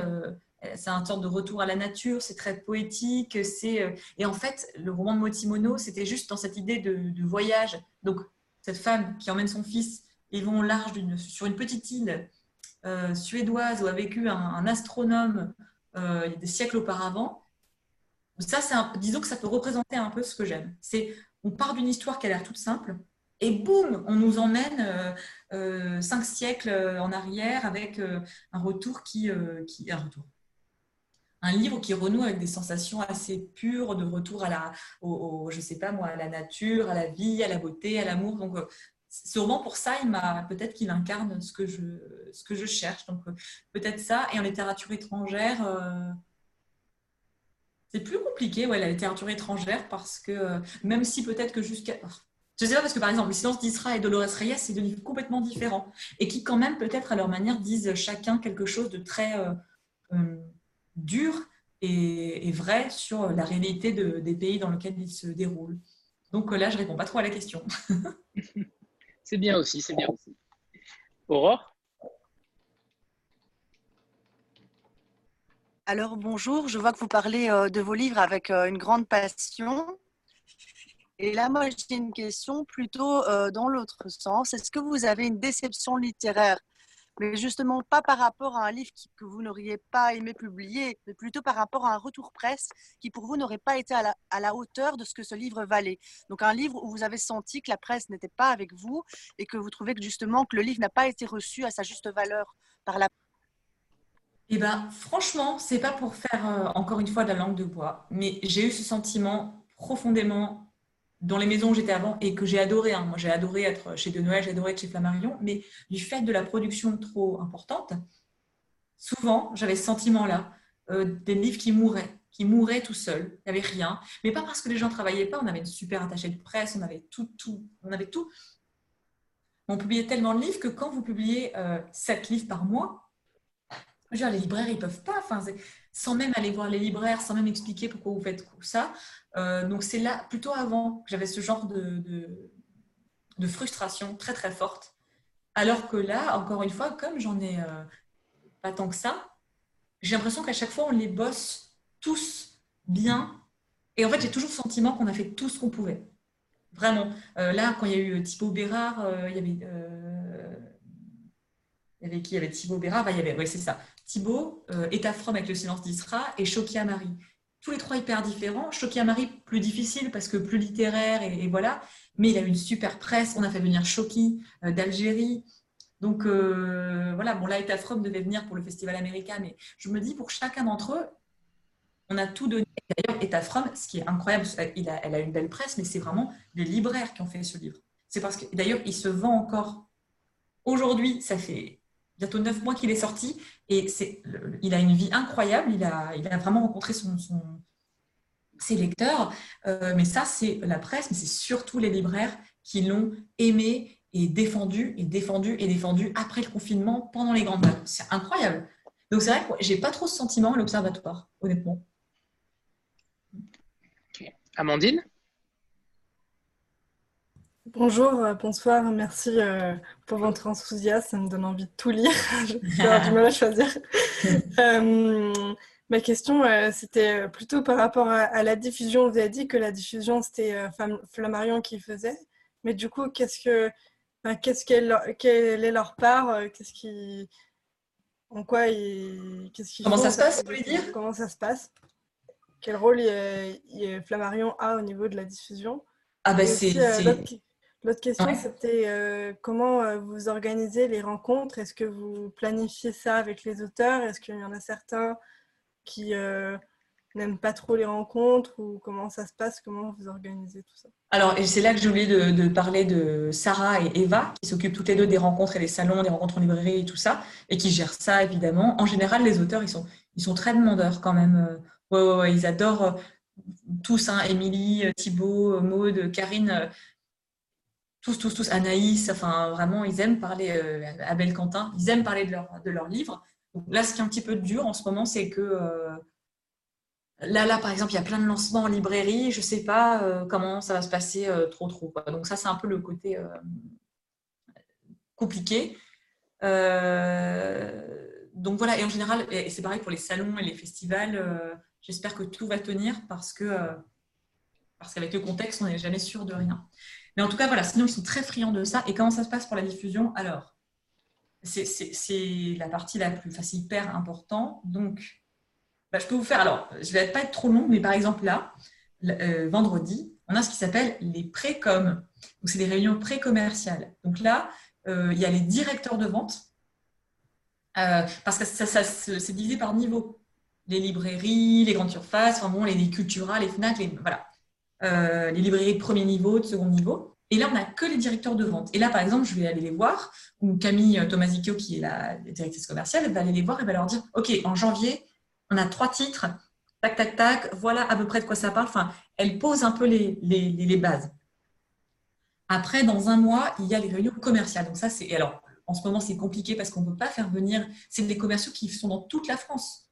Et euh, c'est eux qui, ensuite, vont aller voir les libraires pour leur dire non seulement ce qu'il y a à l'Observatoire, mais ce qu'il y a chez Flamme. Euh, donc il y a quoi? Il y a Flammarion, il y a Autrement, il y a, il y a Sarbacane. Il y a, enfin voilà, il y a plein de groupes, euh, j'en oublie, il y a Casterman, enfin je sais plus, il y, a, plein de groupes. Donc c'est pour ça que nous, il faut vraiment qu'on soit convaincants et convaincantes quand on parle de nos livres, parce que pour leur donner aussi à eux envie, aux commerciaux, enfin leur donner envie de, lire nos livres et d'aller en parler aux libraires. Euh, donc on fait ces grosses réunions où en général j'essaie de faire venir les auteurs, euh, et ils viennent, parce que je parle tellement moins bien qu'eux de leur propre livre, donc il faut qu'ils viennent. Suite à ça, les commerciaux nous font des retours. Parfois, ils nous disent bah, la couve, là, je ne sais pas, euh, mais est-ce que ça, ça va le faire? Est-ce que machin? Bon. Et après, ils vont lire. Euh, ils vont lire. Et ce qui est génial, c'est qu'ils nous font des retours. Et dans des grosses structures où j'ai pu. Pourtant, j'étais dans le groupe Flammarion et Madrigal, mais parce que l'observatoire est petit, ben là, je trouve que j'ai vachement de retours personnalisés. Euh, là, j'ai encore ce matin, il y a, y a, un représentant qui a adoré, euh, c'était lequel? C'est roman de mode. Alors, il en a parlé à tel libraire qui m'a fait un retour. Enfin, c'est voilà. Donc, c'est comme ça que ça marche. Ensuite, donc, ils vont euh, travailler les titres. Donc là, ils vont, par exemple, ils vont travailler les titres de janvier. Et après, ils vont nous faire un retour en nous disant ça, là, c'est là qu'on entre dans, le, dans, le, dans, les chiffres et dans le, dur, le, dur du, du, truc la mise en place estimée. Ils nous disent voilà combien on pense qu'on pourrait en mettre en place. Voilà, et après, il y a, euh, euh, ça c'est la mise en place estimée, et après, par exemple, c'est pour ça que la rentrée littéraire, c'était chouette, parce qu'il y a eu des bons retours. pour Karine, pour Maude, pour Raphaël et pour, pour Dolores, et qu'on a pu faire une sorte une réimpression avant même la publication, parce que la mise en place était plus importante en fait que ce qu'on avait estimé. Par exemple, Dolores Reyes, en général, la littérature étrangère, c'est des petits tirages. Et là, c'était génial parce que je ne vous parle pas de tirages à 50 000, hein, mais il y a eu beaucoup de, libraires qui voulaient lire, la FNAC. Bon, tout ça fait que euh, c'était plutôt chouette. Donc, c'est pour ça que la diffusion, c'est euh, bah, primordial. Alors, Dana, est-ce qu'on pourrait peut-être revenir sur les trois ouvrages de la rentrée, mais sur le fond, sur l'histoire, sur, euh, sur, sur ces, trois, ces trois nouveaux romans qui vont sortir, qui sont déjà sortis hein Oui, le 19. Le, 19, hein, voilà on, peut déjà commencer par celui de Maud Simono, dont on a déjà parlé, un petit peu parlé, mais sur le fond, sur l'histoire, euh, sur, sur ce qu'il représente aussi. Alors, ouais, donc l'histoire du roman de, de Maud Simono, c'est donc c'est ça qui est chouette, c'est que ça commence, c'est un court roman. Alors, c'est pas que j'évite absolument les romans de, de 700 pages, mais j'aime quand c'est hyper ramassé comme ça, quand c'est tellement. Là, il n'y a pas un mot en trop. Donc, c'est une histoire qui commence de manière toute simple, euh, d'une femme qui sort d'un chagrin d'amour, qui a un fils euh, qui est assez jeune, une dizaine d'années, même plus jeune que ça, qui est un petit peu en décalage scolaire. Donc ça commence de façon assez normale. Et un jour, cette femme prend son enfant sous le bras et l'emmène sur l'île de Vennes, qui est une île suédoise mais qui était avant euh, danoise, où a vécu, pardon j'ai un chat dans la gorge, a vécu un astronome, Tycho Brahe, qui, était euh, donc euh, assez connu, qui a révolutionné euh, la science des étoiles, enfin vraiment un astronome. Et d'ailleurs, et c'est marrant parce qu'on a, on a compris ça après avec, avec Lise, il a quand même construit un observatoire. Donc je me suis dit, ouh, sur l'île qui s'appelait Uraniborg. C'était un homme qui avait un nez, on lui avait coupé le nez lors d'un duel, il avait plus de nez, il avait un nez en, en bronze ou en fer, je ne sais plus. Et bon, bref, en fait, sur cette toute petite île où il y a 300 habitants, vous verrez, mais si vous tapez île de Venn, V-E-N, c'est trop beau, il n'y a rien, il n'y a rien, il n'y a que de la nature absolument magnifique, euh, la mer.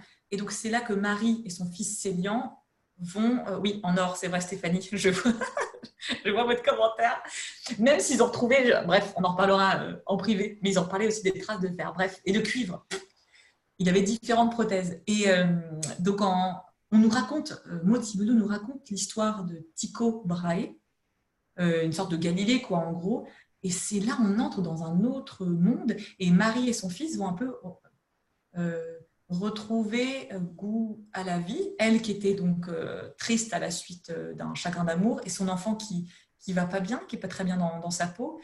Et c'est presque un roman, ouais, j'ai envie de dire naturaliste. Non, mais alors là, je vais un peu loin, mais ça m'a fait penser à la lecture de Chateaubriand que, je faisais quand j'étais plus jeune. C'est complètement différent. Je trouve que c'est comme rien de ce que j'ai pu lire auparavant et c'est beau et c'est poétique. Euh, et en effet, je ne sais plus euh, voilà, qui disait ça, mais je trouve que ça va contre euh, peut-être hein, ce qui se fait un peu parfois actuellement, un peu plus autofiction, un peu plus dans, le, dans la modernité absolue. Là, on est dans, un, dans quelque chose d'extrêmement poétique, mais ancré dans la nature, ancré dans la réalité. Donc voilà, pour Maud Simono. Ensuite, le roman de Karine Silla. Et ça, c'est aussi moi, ce qui est important pour moi, c'est de continuer avec les auteurs de l'Observatoire et, d'en trouver des nouveaux. C'est un peu les deux. Donc, Maud Simono, c'est une nouvelle voix. Thibaut Bérard, c'est une nouvelle voix. Euh, voilà, il y en aura d'autres, mais, mais c'est juste que j'arrive et donc je, découvre cette auteure, Karine Silla. je la rencontre et elle me dit Ça fait des années que je, je fais des recherches euh, au sujet d'Aline Citoé Diata, qui donc est née en 1900. Hmm allez boire, Dana. Hein. N'hésitez pas à prendre une petite pause pour aller boire. J'ai un hein. petit verre. C'est long. C'est bon. Merci. Euh, et donc, qui est une femme qui a vraiment existé, parce que donc Karine est franco-sénégalaise. Yaline Sito Ediata, elle est en 1920, en plein milieu de la Casamance, donc euh, vraiment euh, en, pleine forêt. Et là-bas, elle est considérée comme la Jeanne d'Arc sénégalaise. Et donc, Karine Silla nous raconte sa vie, de son enfance à, voilà, elle est morte à 24 ans en, captivité, euh, donc euh, voilà, des Français. Et quand très jeune, vers 15-16 ans, un peu comme beaucoup de mystiques, puisque c'était une sorte de mystique, elle entend des voix, des voix qui lui disent il faut que tu te battes, il faut que tu sauves ton peuple. Alors, elle se battait de manière très pacifiste, hein, évidemment, mais il faut que la culture sénégalaise ne meure pas. Et donc, ça va être une sorte de reine, hein, reine de la, de la Casamance. Donc, un destin incroyable. Et donc, Karine Silla me dit, viens chez moi, je vais te lire ce que j'ai écrit. donc, c'est la première fois que ça m'arrive. En général, il vous envoie le texte en, en Word et on lit et voilà. Donc, je vais chez elle et là, elle me lit. Mais quasiment intégralement. Donc, ça a pris euh, un certain temps. Mais en fait, c'est là que j'ai compris. Déjà, moi, j'ai adoré. C'était avant hein, qu'on fasse tout le travail et tout, mais j'ai adoré. Il y avait une oralité incroyable parce qu'en plus, l'histoire sénégalaise, elle est faite de, de d'oralité, de rêves. Là, on voit, il y a, elle a un ami qui s'appelle Diakamouné dans le livre qui, fait des rêves et qui, du coup, toute l'histoire du Sénégal est racontée à travers ses rêves et ses trans. Donc, c'est quelque chose de très fort. Et en me racontant, en me, lisant à haute voix, c'est là que j'ai adoré ce texte. Et j'ai trouvé, en fait, je me suis dit, mais en fait, on ne lit pas. Il y en a, bien sûr, hein, mais on ne lit pas tant de livres que ça sur le Sénégal, mais qui ne parlent pas vraiment. Ça parle du Sénégal, ça parle du, fait d'être une femme un peu à contre-courant, quand même, encore une fois. Euh, ça parle aussi, moi j'aime beaucoup tout ce qui concerne les mystiques, c'est intéressant. Ils avaient quand même des trans, si ce n'était pas des personnes euh, euh, comme les autres. Ça parle de, ça parle d'histoire et de colonisation, mais pas d'une manière que j'ai trouvé. Moi j'aime comment elle en parle. Je trouve qu'elle fait pas la. Il n'y a rien de bien. Elle. C'est pas idéologue. Elle raconte. C'est un livre. Après on en pense ce qu'on veut, ce qu'on veut, mais c'est ça aussi que je trouve. Elle donne. N'est pas donneuse de leçons. Donc voilà pour, euh, Aline. Euh, et donc, Manche-Terre, c'est un roman très court aussi, argentin, qui raconte l'histoire d'une gamine, d'une ado plutôt, qui, est surnommée Manche-Terre. En anglais, c'est Come Tierra, en un seul mot, en anglais, en espagnol. C'est pour ça qu'en français, c'était hyper pratique parce que j'ai pu lui donner le nom de Manche-Terre, alors que les Américains, les pauvres, euh, et ben, ça s'appelle Earth Eater. C'est pas très beau. Donc, Manche-Terre, c'est plus, plus sympa. Et donc, en gros, c'est une, ado qui vit un peu dans les, banlieues, la banlieue pauvre de Buenos Aires. D'ailleurs, euh, Dolores Reyes, c'est une femme incroyable. Alors, c'est une femme qui a sept enfants, elle est militante, elle vit dans la banlieue pauvre de Buenos Aires. Enfin, bon, il y a toute une histoire autour de. C'est vrai que comme euh, Eta From, c'est des femmes qui vivent aussi, je pense, peut-être. Euh, on sent que c'est très, très personnel ce qu'elle raconte, comme souvent les auteurs. Hein. Et donc, Mancheterre, pardon, découvre qu'elle a une sorte de don et qu'en mangeant de la terre, elle arrive à avoir des visions. Là aussi, on a un peu un truc de mystique et voir ce qui est arrivé aux femmes qui ont foulé cette terre et qui sont mortes, comme beaucoup, beaucoup, beaucoup de femmes dans les quartiers pauvres argentins, soit kidnappées, violées, euh, tuées. Euh, voilà. Et ça commence par la mort de sa mère, je ne vous dis pas trop plus, c'est la première scène, où elle mange la terre au-dessus de la tombe de sa mère. D'ailleurs, s'il y a un personnage dans Son temps de solitude qui mange de la terre, je ne sais pas si vous vous souvenez, qui m'avait vachement marqué, donc voilà, et là, la, mange-terre ingère donc cette, terre et elle comprend que son père a tué sa mère. Et donc après, de toute l'Argentine arrivent des, femmes, des hommes, des familles avec des bocaux, avec de la terre dedans, suppliant la petite mange-terre de trouver voilà, ce qui est arrivé, de comprendre ce qui est arrivé à leur fille, où est-elle, qui l'a enlevée, qui l'a tuée. Et, mais, et, ça euh, alterne pas mal de scènes assez crues, je suis d'accord, enfin, sur euh, la réalité de l'Argentine et des rêveries incroyablement gothiques et sombres qu'elle peut avoir, où elle entrevoit les destins absolument euh, parfois enfin, terribles de ces femmes. Et donc, c'est vrai qu'il y a le style du réalisme magique que moi j'aime beaucoup. Et j'ai trouvé que, d'une certaine façon, elle le réinventait un petit peu. C'était pas ce que j'avais l'habitude de lire en termes de, réalisme magique. Moi, j'adore, enfin voilà, c'est pas très original, mais j'adore ce genre. Et c'est ça aussi qui m'a plu euh, dans le roman de Dolores. Je crois que si un jour euh, on devait former un club de, personnes qui, euh, qui n'arrivaient plus à lire ou qui avaient perdu foi en la lecture, je pense qu'il faudrait revoir ce replay et votre discours d'Anna Burlac. mais c'est trop sympa. Non, mais franchement, c'est hyper, euh, c'est très agréable. C'est vraiment un exercice. Puis tous vos retours, enfin moi, ça me, ça me fait chaud au cœur, quoi. Vraiment, c'est, génial. Tant mieux, tant mieux. j'ai une question sur le, sur le livre numérique et le livre audio. Euh, est-ce que c'est quelque chose que vous comptez euh, développer? Je, pense que ce n'est pas encore le cas, mais euh, est-ce que c'est quelque chose qui, vous intéresse? Parce que c'est vrai que vos romans sont plutôt, je les trouve très parlants, très cinématographiques aussi. est-ce que c'est quelque chose qui, vous plairait, notamment sur le livre audio Ouais, mais alors en fait, le livre audio, c'est déjà, ça, on, le voit moins, mais on a le service des sessions avec voilà, Sandrine et Elisa et Barbara. Et c'est vrai que souvent, la beaucoup, beaucoup des livres sont cédés, enfin, pas en livre audio. Ça, c'est toujours euh, Thibaut, c'est le cas, Abel Quentin, je pense. donc, la plupart du temps, ça devient un livre audio. Et pareil, tous les livres existent sous forme numérique. Après, c'est vrai que c'est pas peut-être quelque chose qui est. Euh, on va dire. Alors, dans les maisons indépendantes, c'est moins le cas. Sûrement, ah oui, Pour les livres numériques, voilà, c'est moins le cas, mais, mais sur les livres audio, c'est. je pensais que vous aviez une. Comment dire Je pensais que c'est vous qui décidiez de vendre les droits pour un livre audio ou pas.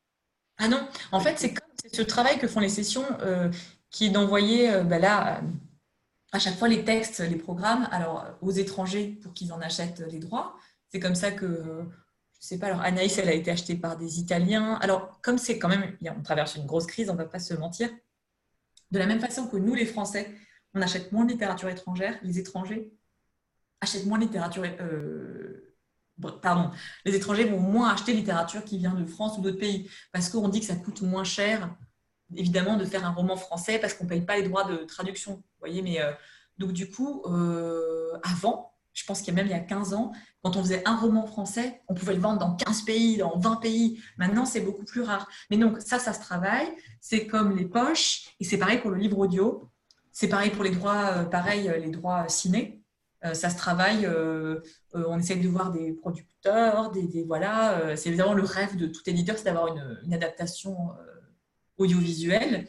Il y en aura une pour Abel Quentin, pour Sœur, par exemple. Même si c'est un système qui s'appelle les options. Vous savez, donc en fait, souvent les boîtes de prod posent une option, ça ne veut pas dire qu'ils vont le faire. Mais par exemple, pour Abel Quentin, a priori, euh, ça va se faire. Donc, euh, non, non, tout ça, c'est. Et c'est l'avantage d'être une petite maison au sein d'une structure humaine 6 a donc euh, un département juridique, un département des sessions, un département. Et c'est agréable parce que parce que voilà, on peut peut-être. Ça, vous décharge, on consacrer davantage euh, à l'édition, du coup, forcément. Ouais, ouais. Mais on suit ça, mais on travaille ensemble, on suit ça de près. Par exemple, moi, comme je connais bien la littérature étrangère, je vais euh, parler euh, du roman de Thibault, je vais parler des romans français à mes amis éditeurs étrangers en disant ah ben, regarde, il y a ci, il y a ça. Mais on sent bien que les éditeurs étrangers sont plus frileux, comme nous, parce que les, ils ont tendance à aller vers des valeurs sûres et moins euh, acheter, on va dire, un premier roman. Euh, voilà. Mais euh, on y arrive. Thibaut, je crois qu'il a été vendu, pas dire de bêtises, en Turquie, en Russie. voilà, donc c'est des. Voilà, et parfois il y a des pays, Anaïs, c'était Odile d'Outremont, c'était en Allemagne, en Espagne, en Italie. Enfin, voilà, c'est. Surprenant. Stéphanie? Euh, oui, j'ai une question par rapport euh, aux blogueurs. Donc, euh, est-ce que vous lisez dans les maisons d'édition, est-ce que vous lisez vraiment les avis des, blogueurs? Est-ce que vous regardez en fait sur les blogs, sur Instagram ou sur d'autres réseaux sociaux? Est-ce que vous pensez que c'est une voie intéressante pour faire vivre les livres? Voilà, je, juste, je voudrais juste savoir votre votre ah, ben moi, c'est pas pour vous, pas, je dis pas ça par, encore une fois par langue de bois, mais quand je suis allée chez De Noël, je me souviens, il n'y avait, y avait, pas, euh, avait pas de réseaux sociaux et pas de blogueurs. Donc moi, euh, en plus de faire les l'édito, je l'avais dit, je vais m'en occuper. Donc j'animais les réseaux sociaux et j'avais lancé, enfin je veux pas faire, euh, mais c'est moi qui avais lancé toutes les... à l'époque, mais en plus avec le peu de connaissances que j'avais, mais le partenariat avec les blogueurs. Donc c'est comme ça que moi j'ai découvert tout ça. Et donc après, j'ai, on va dire que j'ai passé le relais à, quelqu'un qui, faisait ça. Mais c'est comme ça que j'ai découvert ça, que je, je, je on faisait des petits déj avec les blogueurs et que j'ai découvert. Alors, même si dans des grandes maisons, euh, parfois là-haut, hein, tout là-haut, on vous dit euh, oui, à quoi ça sert? Alors qu'à l'observatoire, pas du tout. Amandine, Hélène, euh, on est tous. Enfin, de toute façon, tout, tout est important. Donc, non, non, c'est pour ça que là, non, non, je suis, je suis assidûment. C'est pour ça que j'ai vu votre j'ai vu votre post euh, Moon Palace, c'est ça, Stéphanie? Et donc, je l'ai envoyé tout de suite à Maud Simoneau, qui était trop contente. Elle-même, elle n'est pas sur les réseaux sociaux, mais tout le monde lui envoie en permanence tout ce qu'il trouve sur, euh, sur Instagram. Pareil pour Karine Silla, dès que je vois un truc, je lui envoie. Enfin, c'est d'une, ça fait, c'est hyper important pour l'auteur, mais de deux, ça nous. Parfois, lis des commentaires de blogueurs, mais pas forcément euh, positifs, parfois c'est négatif, c'est hyper intéressant, parce que c'est jamais méchant. honnêtement, jamais. Alors que dans la presse, parfois, ça peut être un petit peu dur-dur c'est jamais méchant. Donc moi, je, non, non, on lit tout. On a une revue de presse qui comprend euh, la presse et euh, les blogs, évidemment. Justement, par rapport aux, journalistes, euh, sur la vision d'avenir, entre guillemets, pour une maison d'édition, est-ce que c'est -ce c'est quelque chose, on entend souvent le discours des maisons d'édition qui disent les journalistes, c'est terminé. Pour nous, ils lisent pas les livres, voilà, on, oublie cette, cette cible-là, on, se consacre sur les lecteurs et, notamment les blogueurs. Est-ce que vous êtes aussi dans ce cheminement-là où, évidemment, la presse est capitale, vous ne pouvez pas vous en passer, mais, mais quel est votre, votre avis là-dessus?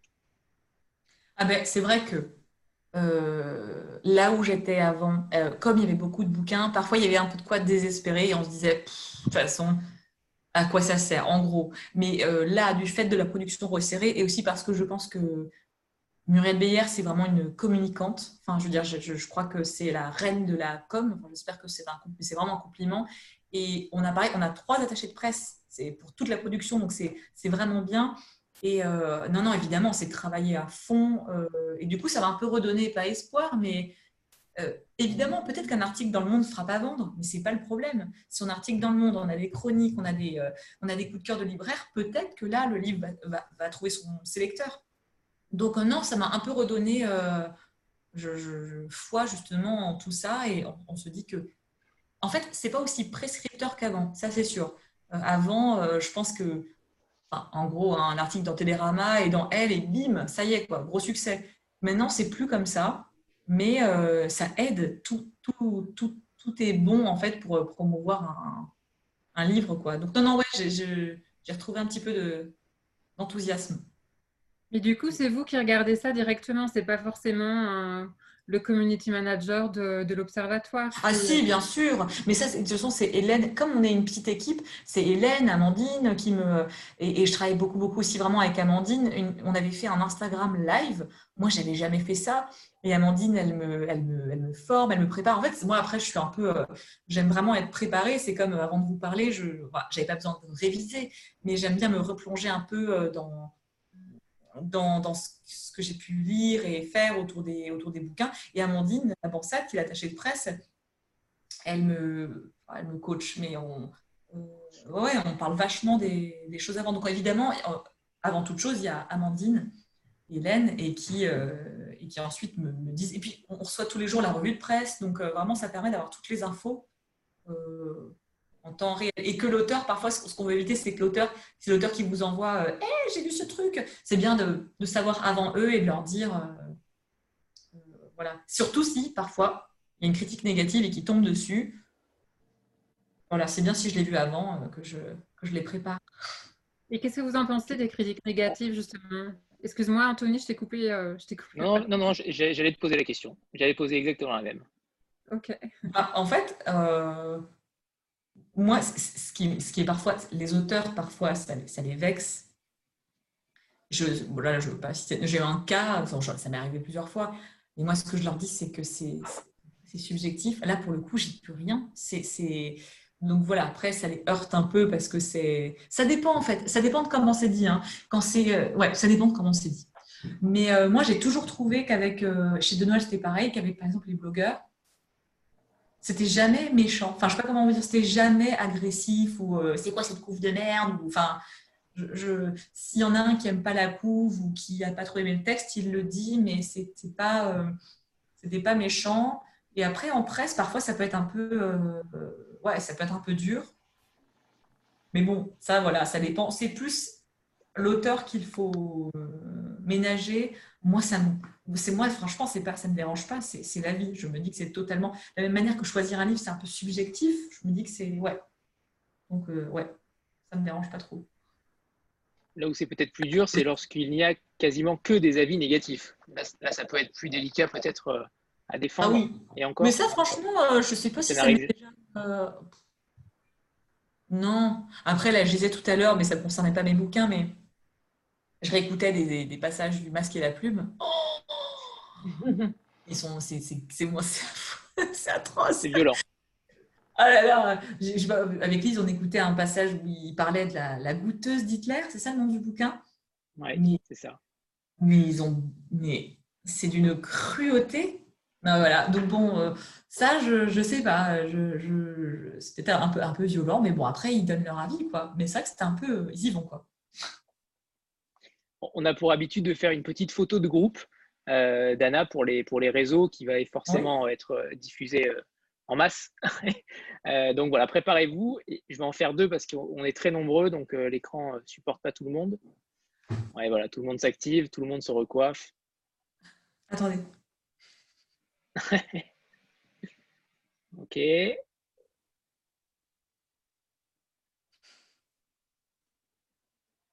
C'est bon, super. Parfait. Alors, est-ce que quelqu'un a une autre question pour terminer? C'est bon? Alors, il est temps de vous remercier, Dana. C'était euh, un échange euh, assez, assez magique pour nous, sincèrement. Ah, euh, moi aussi, c'était super, vraiment. Sincèrement, vous avez un discours qui est, qui est puissant, qui est naturel surtout, et ça, on aime, on, aime énormément. Alors, merci, merci Dana pour, pour ça, pour vous connaître déjà et, surtout merci, pour Anthony. vos livres. Merci à vous. C'était vraiment un échange riche et passionnant et, et sincèrement, apparemment, hein, tout le monde est conquis. Hein. Aucune critique Ah bah, négative bah, pour le coup. hein. Ah bah... non, merci tout le monde. Franchement, c'était trop sympa. C'est un, bonheur vraiment. Et euh, merci à toutes et à tous, parce qu'il y a des hommes, j'en vois. Euh, donc, euh, On est peu, on est peu. Ouais, mais un, deux, trois. Mais je vois pas. Il y a deux pages en fait. Je vois pas tout le monde. C'est ça, c'est ça. Les quatre Vous avez l'avantage de faire une. les Ouais, il y a des têtes que je que j'ai déjà vues en vrai. Et là derrière l'autre page, euh, tiens, Vous avez, Ah non, vous a- avez la chance d'avoir deux pages. Certaines rencontres n'en ont qu'une. non mais merci à tous. Oui, les- c'est trop bien. Mais en tout cas, vu le nombre d'inscriptions, euh, on peut considérer que l'Observatoire euh, donne envie, clairement. Bah, ça fait chaud au cœur et on, on recommence euh, quand vous voulez. Avec grand plaisir et pourquoi pas avec un auteur. Ouais, Avec ah ouais, Sigolène. avec plaisir. Avec Sigolène, ouais. avec euh, franchement, il y a, il y a- y a- il y a- ouais, ouais, ouais, avec qui vous voulez. Il Avec y a matière. Il y a matière. Ouais. Mm. Bon, super. Parfait. Merci beaucoup à tous Merci à et, euh. Merci et beaucoup. à bientôt. Merci. Merci, À très Dana. bientôt. Merci. Merci. Merci. Bonne soirée. Au revoir tout le monde. Au revoir tout le monde.